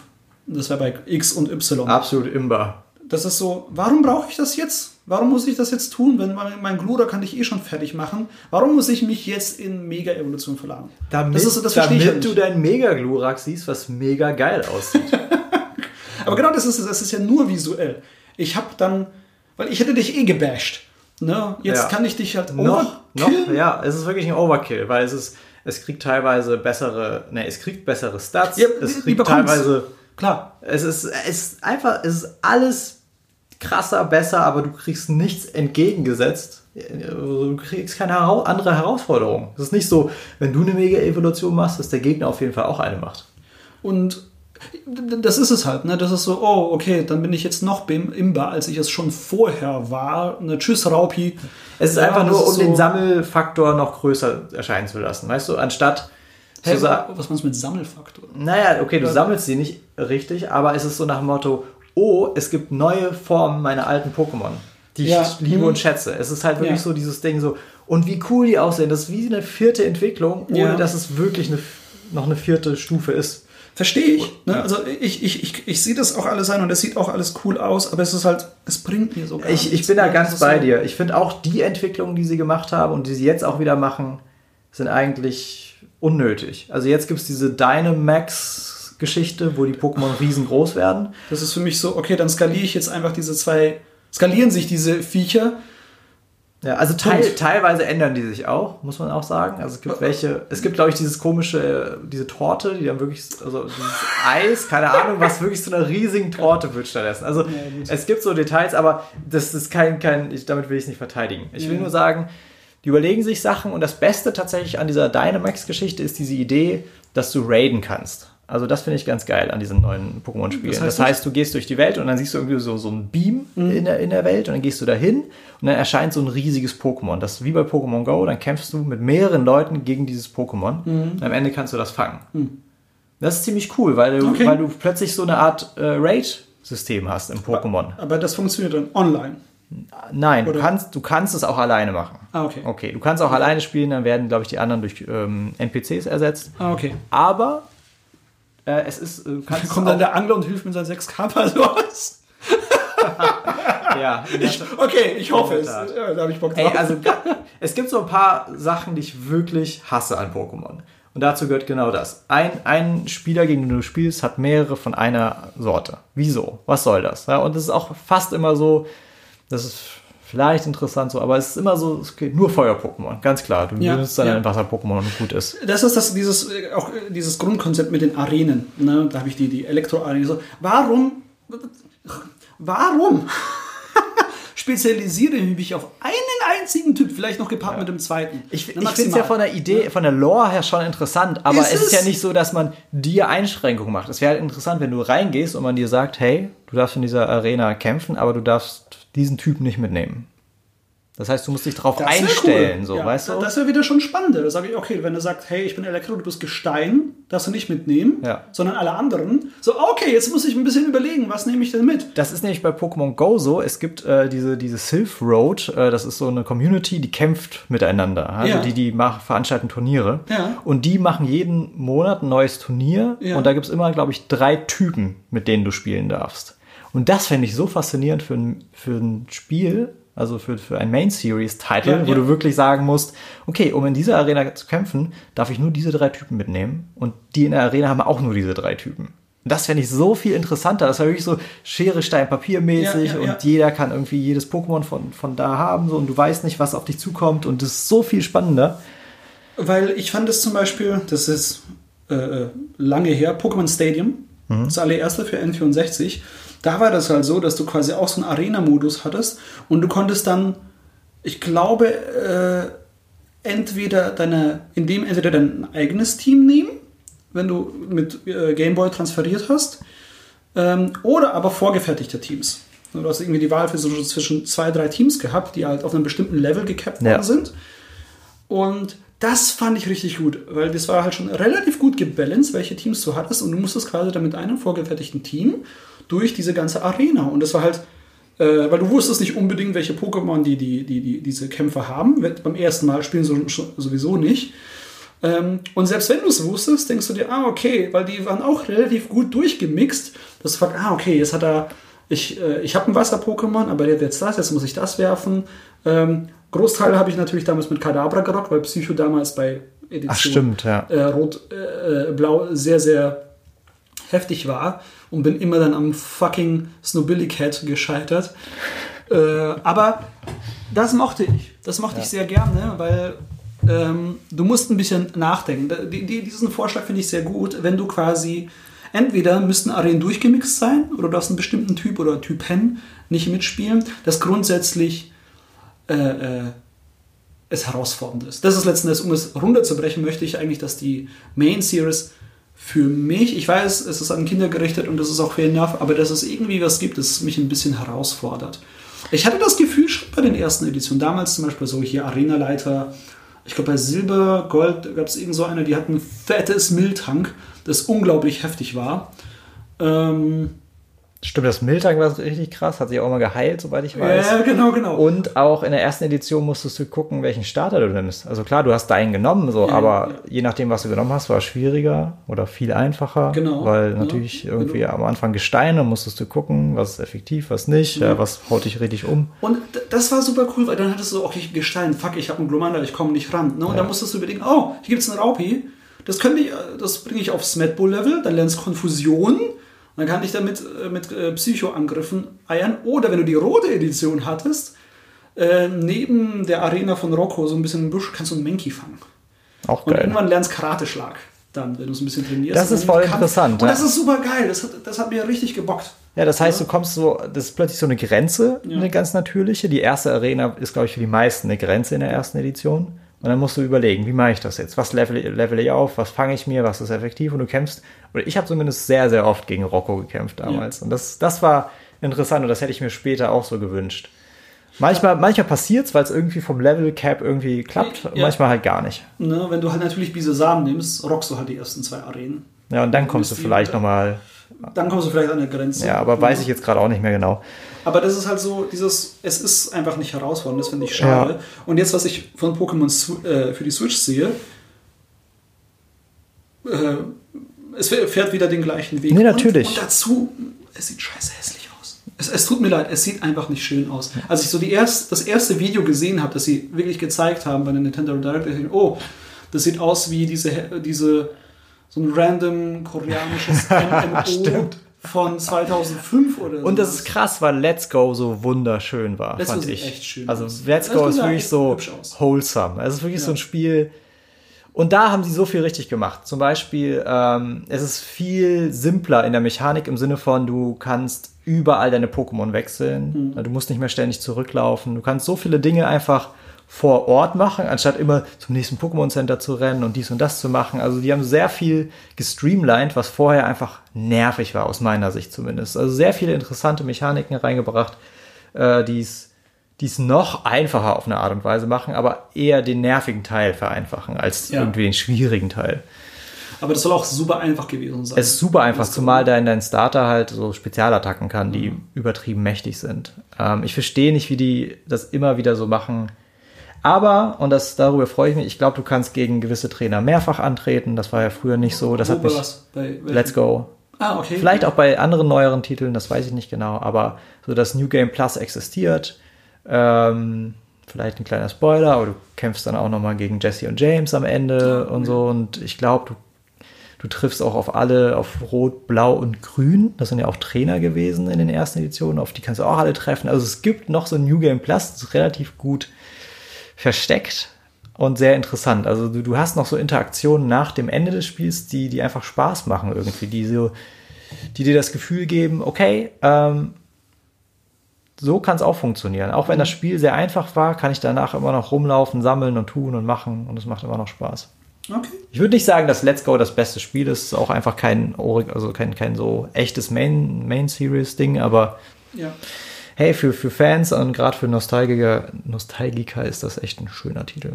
Ja, also es, äh, ich fand es cool, dass sie halt dieses, dieses Pokémon Go mit der Main Series irgendwie kombiniert haben, dadurch wie dieses Spin-off entstanden ist. Fand ich eine schöne Idee eigentlich. Ähm, aber als ich gelesen habe, dass das halt super einfach äh, sein soll, war für mich, okay, nee, habe ich. Ich finde es interessant, die Leute hassen ja dieses Fangen. Und ich habe es echt geliebt, weil äh, ich hasse das Kämpfen. Ich mag es nicht. Okay, ich ja. ich mag es viel lieber, Pokémon zu sammeln, Ja. als immer dieses, diesen, ah, ich laufe durch Gras, oh nee, jetzt kommt wieder was. Ja. Jetzt passieren zwei Dinge. Entweder ich entscheide mich dafür, es zu fangen. Das ist nervig, weil ich es muss auf diesen einen Spot bringen, wo ich es leichter fangen kann. Also ich darf es nicht töten, aber ich darf auch nicht zu wenig Schaden machen. Ja, so. Das ist nervig und Und dann muss ich wieder in den Pokémon Center gehen, es heilen und dann, ne, je nachdem, Genau. was ich damit machen möchte. Ja. Und äh, wenn ich mich entscheide, einfach dagegen zu kämpfen, weil es vielleicht sogar schneller geht, als wegzulaufen, Ja. ähm, ist auch irgendwie nervig, weil es war einfach nur eine Hürde und ich level vielleicht so ein bisschen ab und so ja, Sachen. ja, ja. Ja, es sind äh, echt so, so Sachen, wo ich sage, das ist, da haben die sich mehr wahrscheinlich getraut als jetzt im neuen Teil. Bei Let's Wahrscheinlich. Ja, Ja, allein die klar. Tatsache, dass du nicht Ja. mehr kämpfst gegen wilde Pokémon. Das ist schon heftig. Das war, als ich das mitbekommen habe, dachte ich mir, oh, das ist eine heftige Veränderung. Krass. Ähm, um, umso schade, mehr schade finde ich es, dass eben jetzt bei der Main Series, bei dem äh, ähm, Schwertschild, ähm, offenbar, Offenbar. offenbar keine großartigen Änderungen da sind. Also zumindest die, die, die, die, Sache ein bisschen herausfordernder macht. Ne? Weil wenn ich da so sehe, auch ein bisschen schade natürlich, dass, was ich irgendwie für Bullshit-Argumentation halte, ähm, weil du kannst ja nicht alle Pokémon fangen. Im Schwert und Schild wurde in einem äh, Interview habe ich das gelesen. Und die Begründung dafür ist super seltsam. Die Begründung ist, dass sie quasi sagen, äh, damit, warte, wir, wir kriegen es noch genau hin, ähm, sie äh, aus Gründen von Speicherplatz bzw. Performance, weil es so gut aussieht, die Animationen, Ja. ne, konnten sie nicht alle reinhauen. Ich denke mir so, das verstehe ich gerade nicht. Werdet ihr zur gleichen Zeit alle Pokémon auf dem Bildschirm anzeigen? Das, weil dann verstehe ich das Argument mit Performance nicht. Ja, Ne? also ich meine, da sind ja schon so- viele Assets drin. Vielleicht ist es wirklich so ein Asset-Problem. Ich meine, ich finde ich es auch krass. Äh, Das, Aber- äh, nee, also mit modernen Tools, das ist so, wenn, wenn das Asset das Problem ist. Ne? Also das, äh, äh, äh, nee, sorry. Nee, ja, dann- nee, das ist, ich ist, das, ich find's auch das ist seltsam. Ein, das ist ein Argument, das Entwickler bringen, ähm, um zu sagen, hey, ihr versteht ja eh nicht, wie Entwicklung funktioniert. Das hätte ich denen geglaubt, wenn es vorher, äh, wenn Super Nintendo wäre. Ja, also, Ne? Wenn wirklich limitierte äh, Ressourcen da sind irgendwie oder auf der Festplatte. hey, aber es sind ja auch schon fast 1000 Pokémon und ich weiß halt wirklich nicht, wie krass detailliert die mittlerweile sind. Also ich sehe es natürlich, aber ich weiß nicht, was im Hintergrund alles abgeht. Ja, aber schau mal, äh, wenn du irgendwie, selbst wenn nur zehn Pokémon zeitgleich auf dem Ding sind, das, das muss die Switch. Nee, ich glaube, es geht nicht um gleichzeitig. Ich glaube, es geht ein- wirklich einfach um die schiere Masse an, an Assets, die sie dafür bauen müssen und ändern müssen und anpassen müssen. Ich glaube, es war auch einfach eine Zeitfrage, kann ich mir vorstellen. Das ist ja aber ein besseres Argument, aber es kann ja nicht. Äh, Aber wir sind, uns doch, wir sind uns doch beide einig, dass es uns voll egal ist, ob da 971 Pokémon drin sind oder 683. Das ist mir persönlich wurscht, ja.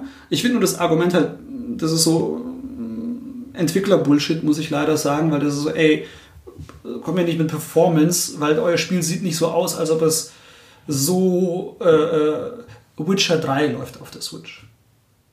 Ne? Ja, du musst dir vorstellen, ähm, ist, ich weiß, es ist dumbed down, aber es läuft auf der Switch. Und Witcher 3 Ja. ist eigentlich ein sehr hübsches Spiel. Auch auf, auf PS4, wenn gar nicht mal auf PC, auf High Settings. Ja, aber ich der weißt du, ich läuft, finde, die- finde ich so ein bisschen. Und das, was ich sehe von den Videos, was da, das sieht aus wie so, oh Gott, da habe ich so, ein, so eine Pampenlandschaft und dann läuft dann Maschok durch die Gegend, wo ich so, meine Fresse, das sieht echt nicht gut aus. okay. Sorry. No. Ähm, Nee, nicht so- ich ich, ich glaube, ich, ich, ich, das ist ein Bullshit-Argument, was ich jetzt bringe. Aber ich Mhm. habe irgendwie das Gefühl, okay, die Spieler haben sich übertrieben aufgeregt und dann haben wir einfach so ein Scheiß-Argument gebracht, schnell. Wie du schon meintest, einfach eins nach Motto, Ich weiß es nicht. ey, keine Ahnung, hier habt ihr eine Erklärung, ihr versteht es einfach nicht, weshalb wir es gemacht haben, fertig. So. Ja. Ja. Weil ich glaube, es war einfach eine Entscheidung Ja. und das einfach dahinter zu stehen, ist, glaube ich, schwierig. Zu sagen, hey, wir haben uns halt dafür entschieden, nur zwei Drittel aller Pokémon da reinzubringen. Ich weiß gar nicht, was die Zahl ist. Das ist okay. Ne, das ist, ich habe ja, äh, ich habe persönlich gesagt, kein Problem damit, nicht alle. Ich finde es schade, aber es ist okay. Aber dieses Argument hat mich einfach nur genervt. Wir drehen uns im Kreis. Ja, ich gerade. weiß, ich weiß. Ja. Und das ist halt dann so, ja gut, dann, dann halt nicht. Aber ähm, was, was habt ihr denn Tolles? Das ist so. Also außerdem, außerdem, äh, ich habe das Gefühl, dieses Spiel, ne, und ich habe wirklich nur Lust drauf, weil halt mein bester Freund das die ganze Zeit spielt oder gespielt hat. Aber außer der Tatsache, dass es Pokémon ist, mit was kriegt ihr mich? Weißt du, was ich meine? Es ist so, wenn es das gleiche ist wie sonst auch. Aber du hast Legend of Zelda auch jahrelang genauso gespielt. Fair enough. Ähm, Aber vielleicht aber es ist halt trotzdem, weißt du, es sind gewisse neue Mechaniken. Es ist, ich habe immer noch Bosskämpfe, die herausfordernd sind. Es ist ja trotzdem ein neues Spiel. Die Mechaniken, dass ich mich quasi, das ist. Äh, Aber genauso würde jetzt ein Pokémon-Fan argumentieren, sagen, ja, aber es gibt neue Pokémon und dies und die haben das hinzugefügt und das finde ich interessant. Das ist halt dann wahrscheinlich einfach wirklich, wie sehr hängst du am Franchise? Und du hängst halt eigentlich nicht so sehr am Franchise und die müssten das Franchise ändern, weil du, du hast schon Bock drauf. Ja, aber du willst eigentlich das Universum haben mit einem anderen Gameplay, mit einem interessanteren, mit, einem, mit mehr Herausforderung. Ja, ich finde es okay, ich finde das Argument gerade spannend mit äh, Zelda. Ich würde argumentieren, dass äh, jetzt bei einem Zelda die Mechaniken sind dieselben. im Grundsatz, als wenn ich jetzt äh, Ocarina, oh, was nehmen wir mal? Nehmen wir mal, was kam nach Twilight Princess? Skyward Sword. Nehmen wir, nee, ja. nehmen wir mal die zwei, bitte. Gutes Beispiel, ja. Nehmen wir mal bitte die zwei. Viel Spaß. Ja, weil ich muss ganz ehrlich sagen, ich finde Skyward Sword absolute Scheiße. so, ich, ich, ich, lie, ich bin sehr großer Fan von dem. Okay, absolute Scheiße ist ein bisschen hart. Äh, Es gibt ein paar echt gute Sachen, muss ich ganz ehrlich sagen. Die Enttäuschung war groß. Die Enttäuschung war für mich persönlich dann doch groß und ich gönne es jedem, der seinen Spaß damit hat. Ich möchte das nicht für andere irgendwie kaputt machen. Das mag ich grundsätzlich sowas nicht. Das ist einfach meine persönliche Meinung, ähm, weil es da einfach äh, äh, zu viel äh, Kram gab, der mich gestört hat. Und damit waren wir wieder bei Shigeru Miyamoto, dieses zu viel an der Händchen halten, zu viel Gelaber, zu viel, mach doch mal jetzt das noch. Und, äh, ähm, aber äh, oder nehmen wir mal lieber Ocarina of Time und Twilight Princess, weil die sich relativ ähnlich sind auf bestimmten Ebenen. Ähm, Mechaniken sind die gleichen, aber wenn ich sage, okay, es gibt neue Bosse und du sagst, es gibt neue Pokémon, das ist so für mich, das ist für mich einfach nur so ein neues Asset, das mir angezeigt wird und das hat einfach nur einen neuen Typ. Also es ist das gleiche wie ein anderes Pokémon, sieht nur anders aus und hat vielleicht leicht andere Stats. Ne? Aber das ist so, an diesen einen Boss muss ich immer trotzdem anders denken. Ich, der hat irgendwie, es ist eine Herausforderung. Dieses neue Pokémon ist für mich keine Herausforderung, die ich abschließe, sondern ich töte es einfach mit, einer, mit meinem Starter, den ich eh, der wieder Imber ist. Ja, aber ich glaube, das, das ist der Unterschied. Für dich ist Pokémon kein Sammelspiel. Das hast du vorhin auch gesagt. Du fängst sie nicht mal. Ja. Ja. Und ich glaube, für, für viele von den Leuten ist Pokémon einfach immer noch ein Sammelspiel. Fair enough. Und ich glaube, Ja. das ist der Unterschied. Du, du magst halt das Gameplay von einem Zelda-Titel tendenziell mehr als von einem Pokémon-Titel. Ähm, wenn es, das ist nämlich das Ding, ne? ähm, wenn es quasi mehr auf Sammeln ausgelegt ist, dann finde ich, müssten sie auch mehr mit dieser Mechanik machen. Weil was habe ich denn davon, wenn ich alle sammle? Also am Ende kriegst du so ein geiles Zertifikat Cool, Game. toll. Ne, das, ich glaube, bei irgendeinem Punkt war das ja so, dass ich so, äh, wenn ich zu bestimmten Leuten gehe, immer wieder Items bekomme, bestimmte oder TMs oder äh, VMs, was auch immer. Wenn ich so, hey, du hast 100 gesammelt, hier hast du das. Wenn du 200 hast, hast du das. Alles schön, aber brauche ich alles nicht. Nee, ich weiß absolut, was Oder? du meinst. Ich, ich Weiß weiß, nicht. also die, die Incentives sind nicht gut gesetzt. Es ist nicht so nach dem Motto, okay, sobald du 200 hast, äh, gehorchen dir mehr Pokémon, dann erscheinen neue Pokémon in der Welt, ähm, sonst was. Ja, also es wäre ja. halt so, so, so, so ein massiver Eingriff, wäre halt für einen Hardcore-Spieler wesentlich interessanter. Und so ist es halt einfach ein, ein Softcore-Titel. Also es ist halt wirklich so für, für alle. Das ist halt das, ich- das ist halt echt so das Nintendo-Problem manchmal. Das, das liebe ich auch an Pokémon, dass es jeder spielen kann. Ich meine, als Pokémon Go rausgekommen ist, wenn da irgendwie ältere Menschen äh, oder Eltern mit ihren Kindern zusammen Pokémon, ich habe das geliebt. Ich fand das so großartig. Und da hat auch dieses Pokémon, weißt du, ich fand Pokémon Go einfach so genial, weil es, okay, das ist das Spiel, wo es ums Sammeln geht. Ich muss die gleiche Pokémon wieder fangen, damit sich meins auflevelt. Und das ist genial. Ich fand das richtig, richtig gut. Und nachdem ich mir, ja, und jetzt genau sowas mit der Main Series. Nur Ja, halt und mehr aufs Kämpfen ausgelegt, wenn, weil dieses Turn-Based System ist ja so äh, äh, äh, drinnen, mit denen du hast deine vier Angriffe, du musst da balancieren, welche du nimmst. Es wird alles so aufgebaut. Ey, und so mit den ha- Stats auch alles vor- so wichtig, aber irgendwie. Ich weiß, das ist vielleicht jetzt auch schon wieder ausgelutscht, das, das Ja. Genre, aber stell dir vor, es wäre mehr so ein Kartensystem und nicht dieses, du hast da diese vier Attacken und die kannst du einsetzen, sondern du hast schon irgendwie all deine Attacken und du hast so eine Art Deck für dein Pokémon und die ziehst du dann immer in Ja. jeder Runde, sodass du eher so strategisch spielst und dass du auch sagen kannst, in einer Runde spiele ich alle meine Karten aus und in der nächsten ziehst du aber nur eine wieder. Also so, so full-on Deckbuilding, full-on Kartenspiel. Also muss nicht mal so krass sein, aber überhaupt Ja, so ja, die. Idee, das sind nicht diese vier Attacken, die du hast, sondern du hast so, so, so, ein, so ein Set, ein Set aus Möglichkeiten und die sind immer random jede Runde und die musst du strategisch einsetzen. Das würde ich mega spannend finden. Ne, Und das würde auch passen. Du hättest noch mehr Sammelfaktor. Du könntest vielleicht diese, diese Karten holen oder du müsstest es irgendwie freischalten für Ja, dieses ja, Pokémon. Und wenn du ihm dieses Item gibst, dann ist es auch eine Karte in, in seinem Set. Ja. Ja, also so ein bisschen auch angelehnt an die, an die, an, an den Anime, an die Serie, dass du auch das Gefühl hast, du hast pro Zug verschiedene Möglichkeiten, die du machen kannst und nicht immer nur so, ja, ich mache halt nochmal Flammenwurf, weil es immer die beste Wahl ist, so nach dem Motto. Ich habe Ash so gehasst. Entschuldigung, Ash ist so, äh, der dümmste Mensch der Welt. So ein dreckiger Oh. Mann. okay, noch irgendwelche abschließenden Worte zu Pokémon? Ähm, ach so, wir hören schon auf? ähm, nee, also, ja, ähm, wie gesagt, ich, ich mag die Reihe für das, was sie, für, für das, wofür sie steht. Ja. No, das finde ich ganz, ganz toll. Ich würde mir einfach nur ein bisschen mehr Herausforderung wünschen. Das ist so eigentlich das Einzige. Oder dass halt zumindest, wenn es nicht schon mehr Herausforderung, dass mehr mit den Mechaniken gemacht wird. Wie wir jetzt gesagt haben beim Sammelspiel, ne, das quasi Pokémon Go war für mich so das Ding, okay, mehr in diesen Und Sammelfaktor besser. Vielleicht wird es so. Jetzt, haben, es so. jetzt haben sie Let's Go rausgebracht und haben gemerkt, hey, das funktioniert. Ja. Es kann also sein, dass sie jetzt in Zukunft Folgendes machen. Sie haben diese, äh, diese Sammelvariante, die heißt Ja. Let's Go. Ja, Und dann haben sie die Pro-Variante, die dann die Main Series ist, wie auch immer die dann heißt.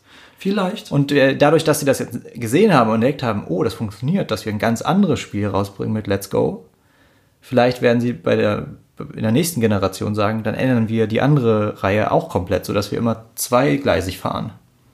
Ja, vielleicht. Aber ich habe noch eine äh, Frage. Diese, diese legendären äh, Pokémon bei Schwert und Schild. Das sind ja zwei Hunde oder was auch immer. Wölfe, Ne, oder. Wölfe. Und der Sch äh, Schildwolf, der ist ja Schildteil des Körpers. Ja. Was passiert eigentlich, wenn irgend so ein Typ ist, wenn der Wolf schläft, der mit dem Schwert, der ist, Mhm. das hat er im Mund, wenn der jetzt mal schläft und das Schwert hinlegt und jetzt kommt ein Typ und klaut das Schwert. Was macht denn der Wolf dann? Er stirbt. Okay. Eine Frage für die Ja, ich Ja, nee, de denkt drüber nach und schreibt uns an post.aprogames.de. Ich habe auf jeden Fall meine Antwort, aber das ist, glaube ich, Fanfiction, deswegen. Bitte. Ähm, Du hast eine Antwort? Ja, also ich bin mir ziemlich sicher, dass es Teil seines Körpers ist und dass er spüren kann, wo das Schwert ist. Das ist doch immer so in solchen Sachen. Weißt du, er wird dann, er wird das Schwert auf jeden Fall wiederfinden Okay. und den, den, den Dieb töten. Wow. Classic Pokémon Stuff. ja. ja, okay. Dann, Oh dann ist Mann. das so. Ja, gut, dass wir das geklärt haben. Ich finde, das war eine wichtige Frage, ähm, die, ich, die ich mir so noch nicht gestellt habe. Aber jetzt brennt sie sich langsam in mein Gehirn und ich werde mir das jetzt immer stellen. Wahrscheinlich allein deswegen werde ich mir Schild holen, Damit du das Schwert nicht verlierst. um mir darüber keine Gedanken machen zu müssen. Ja. Okay. Sehr gut. Nice. Dann machen wir Schluss für heute. Wir machen Schluss. Danke fürs Zuhören und bis zum nächsten Mal. Bis zum nächsten Mal bei Apropos Games. Ciao.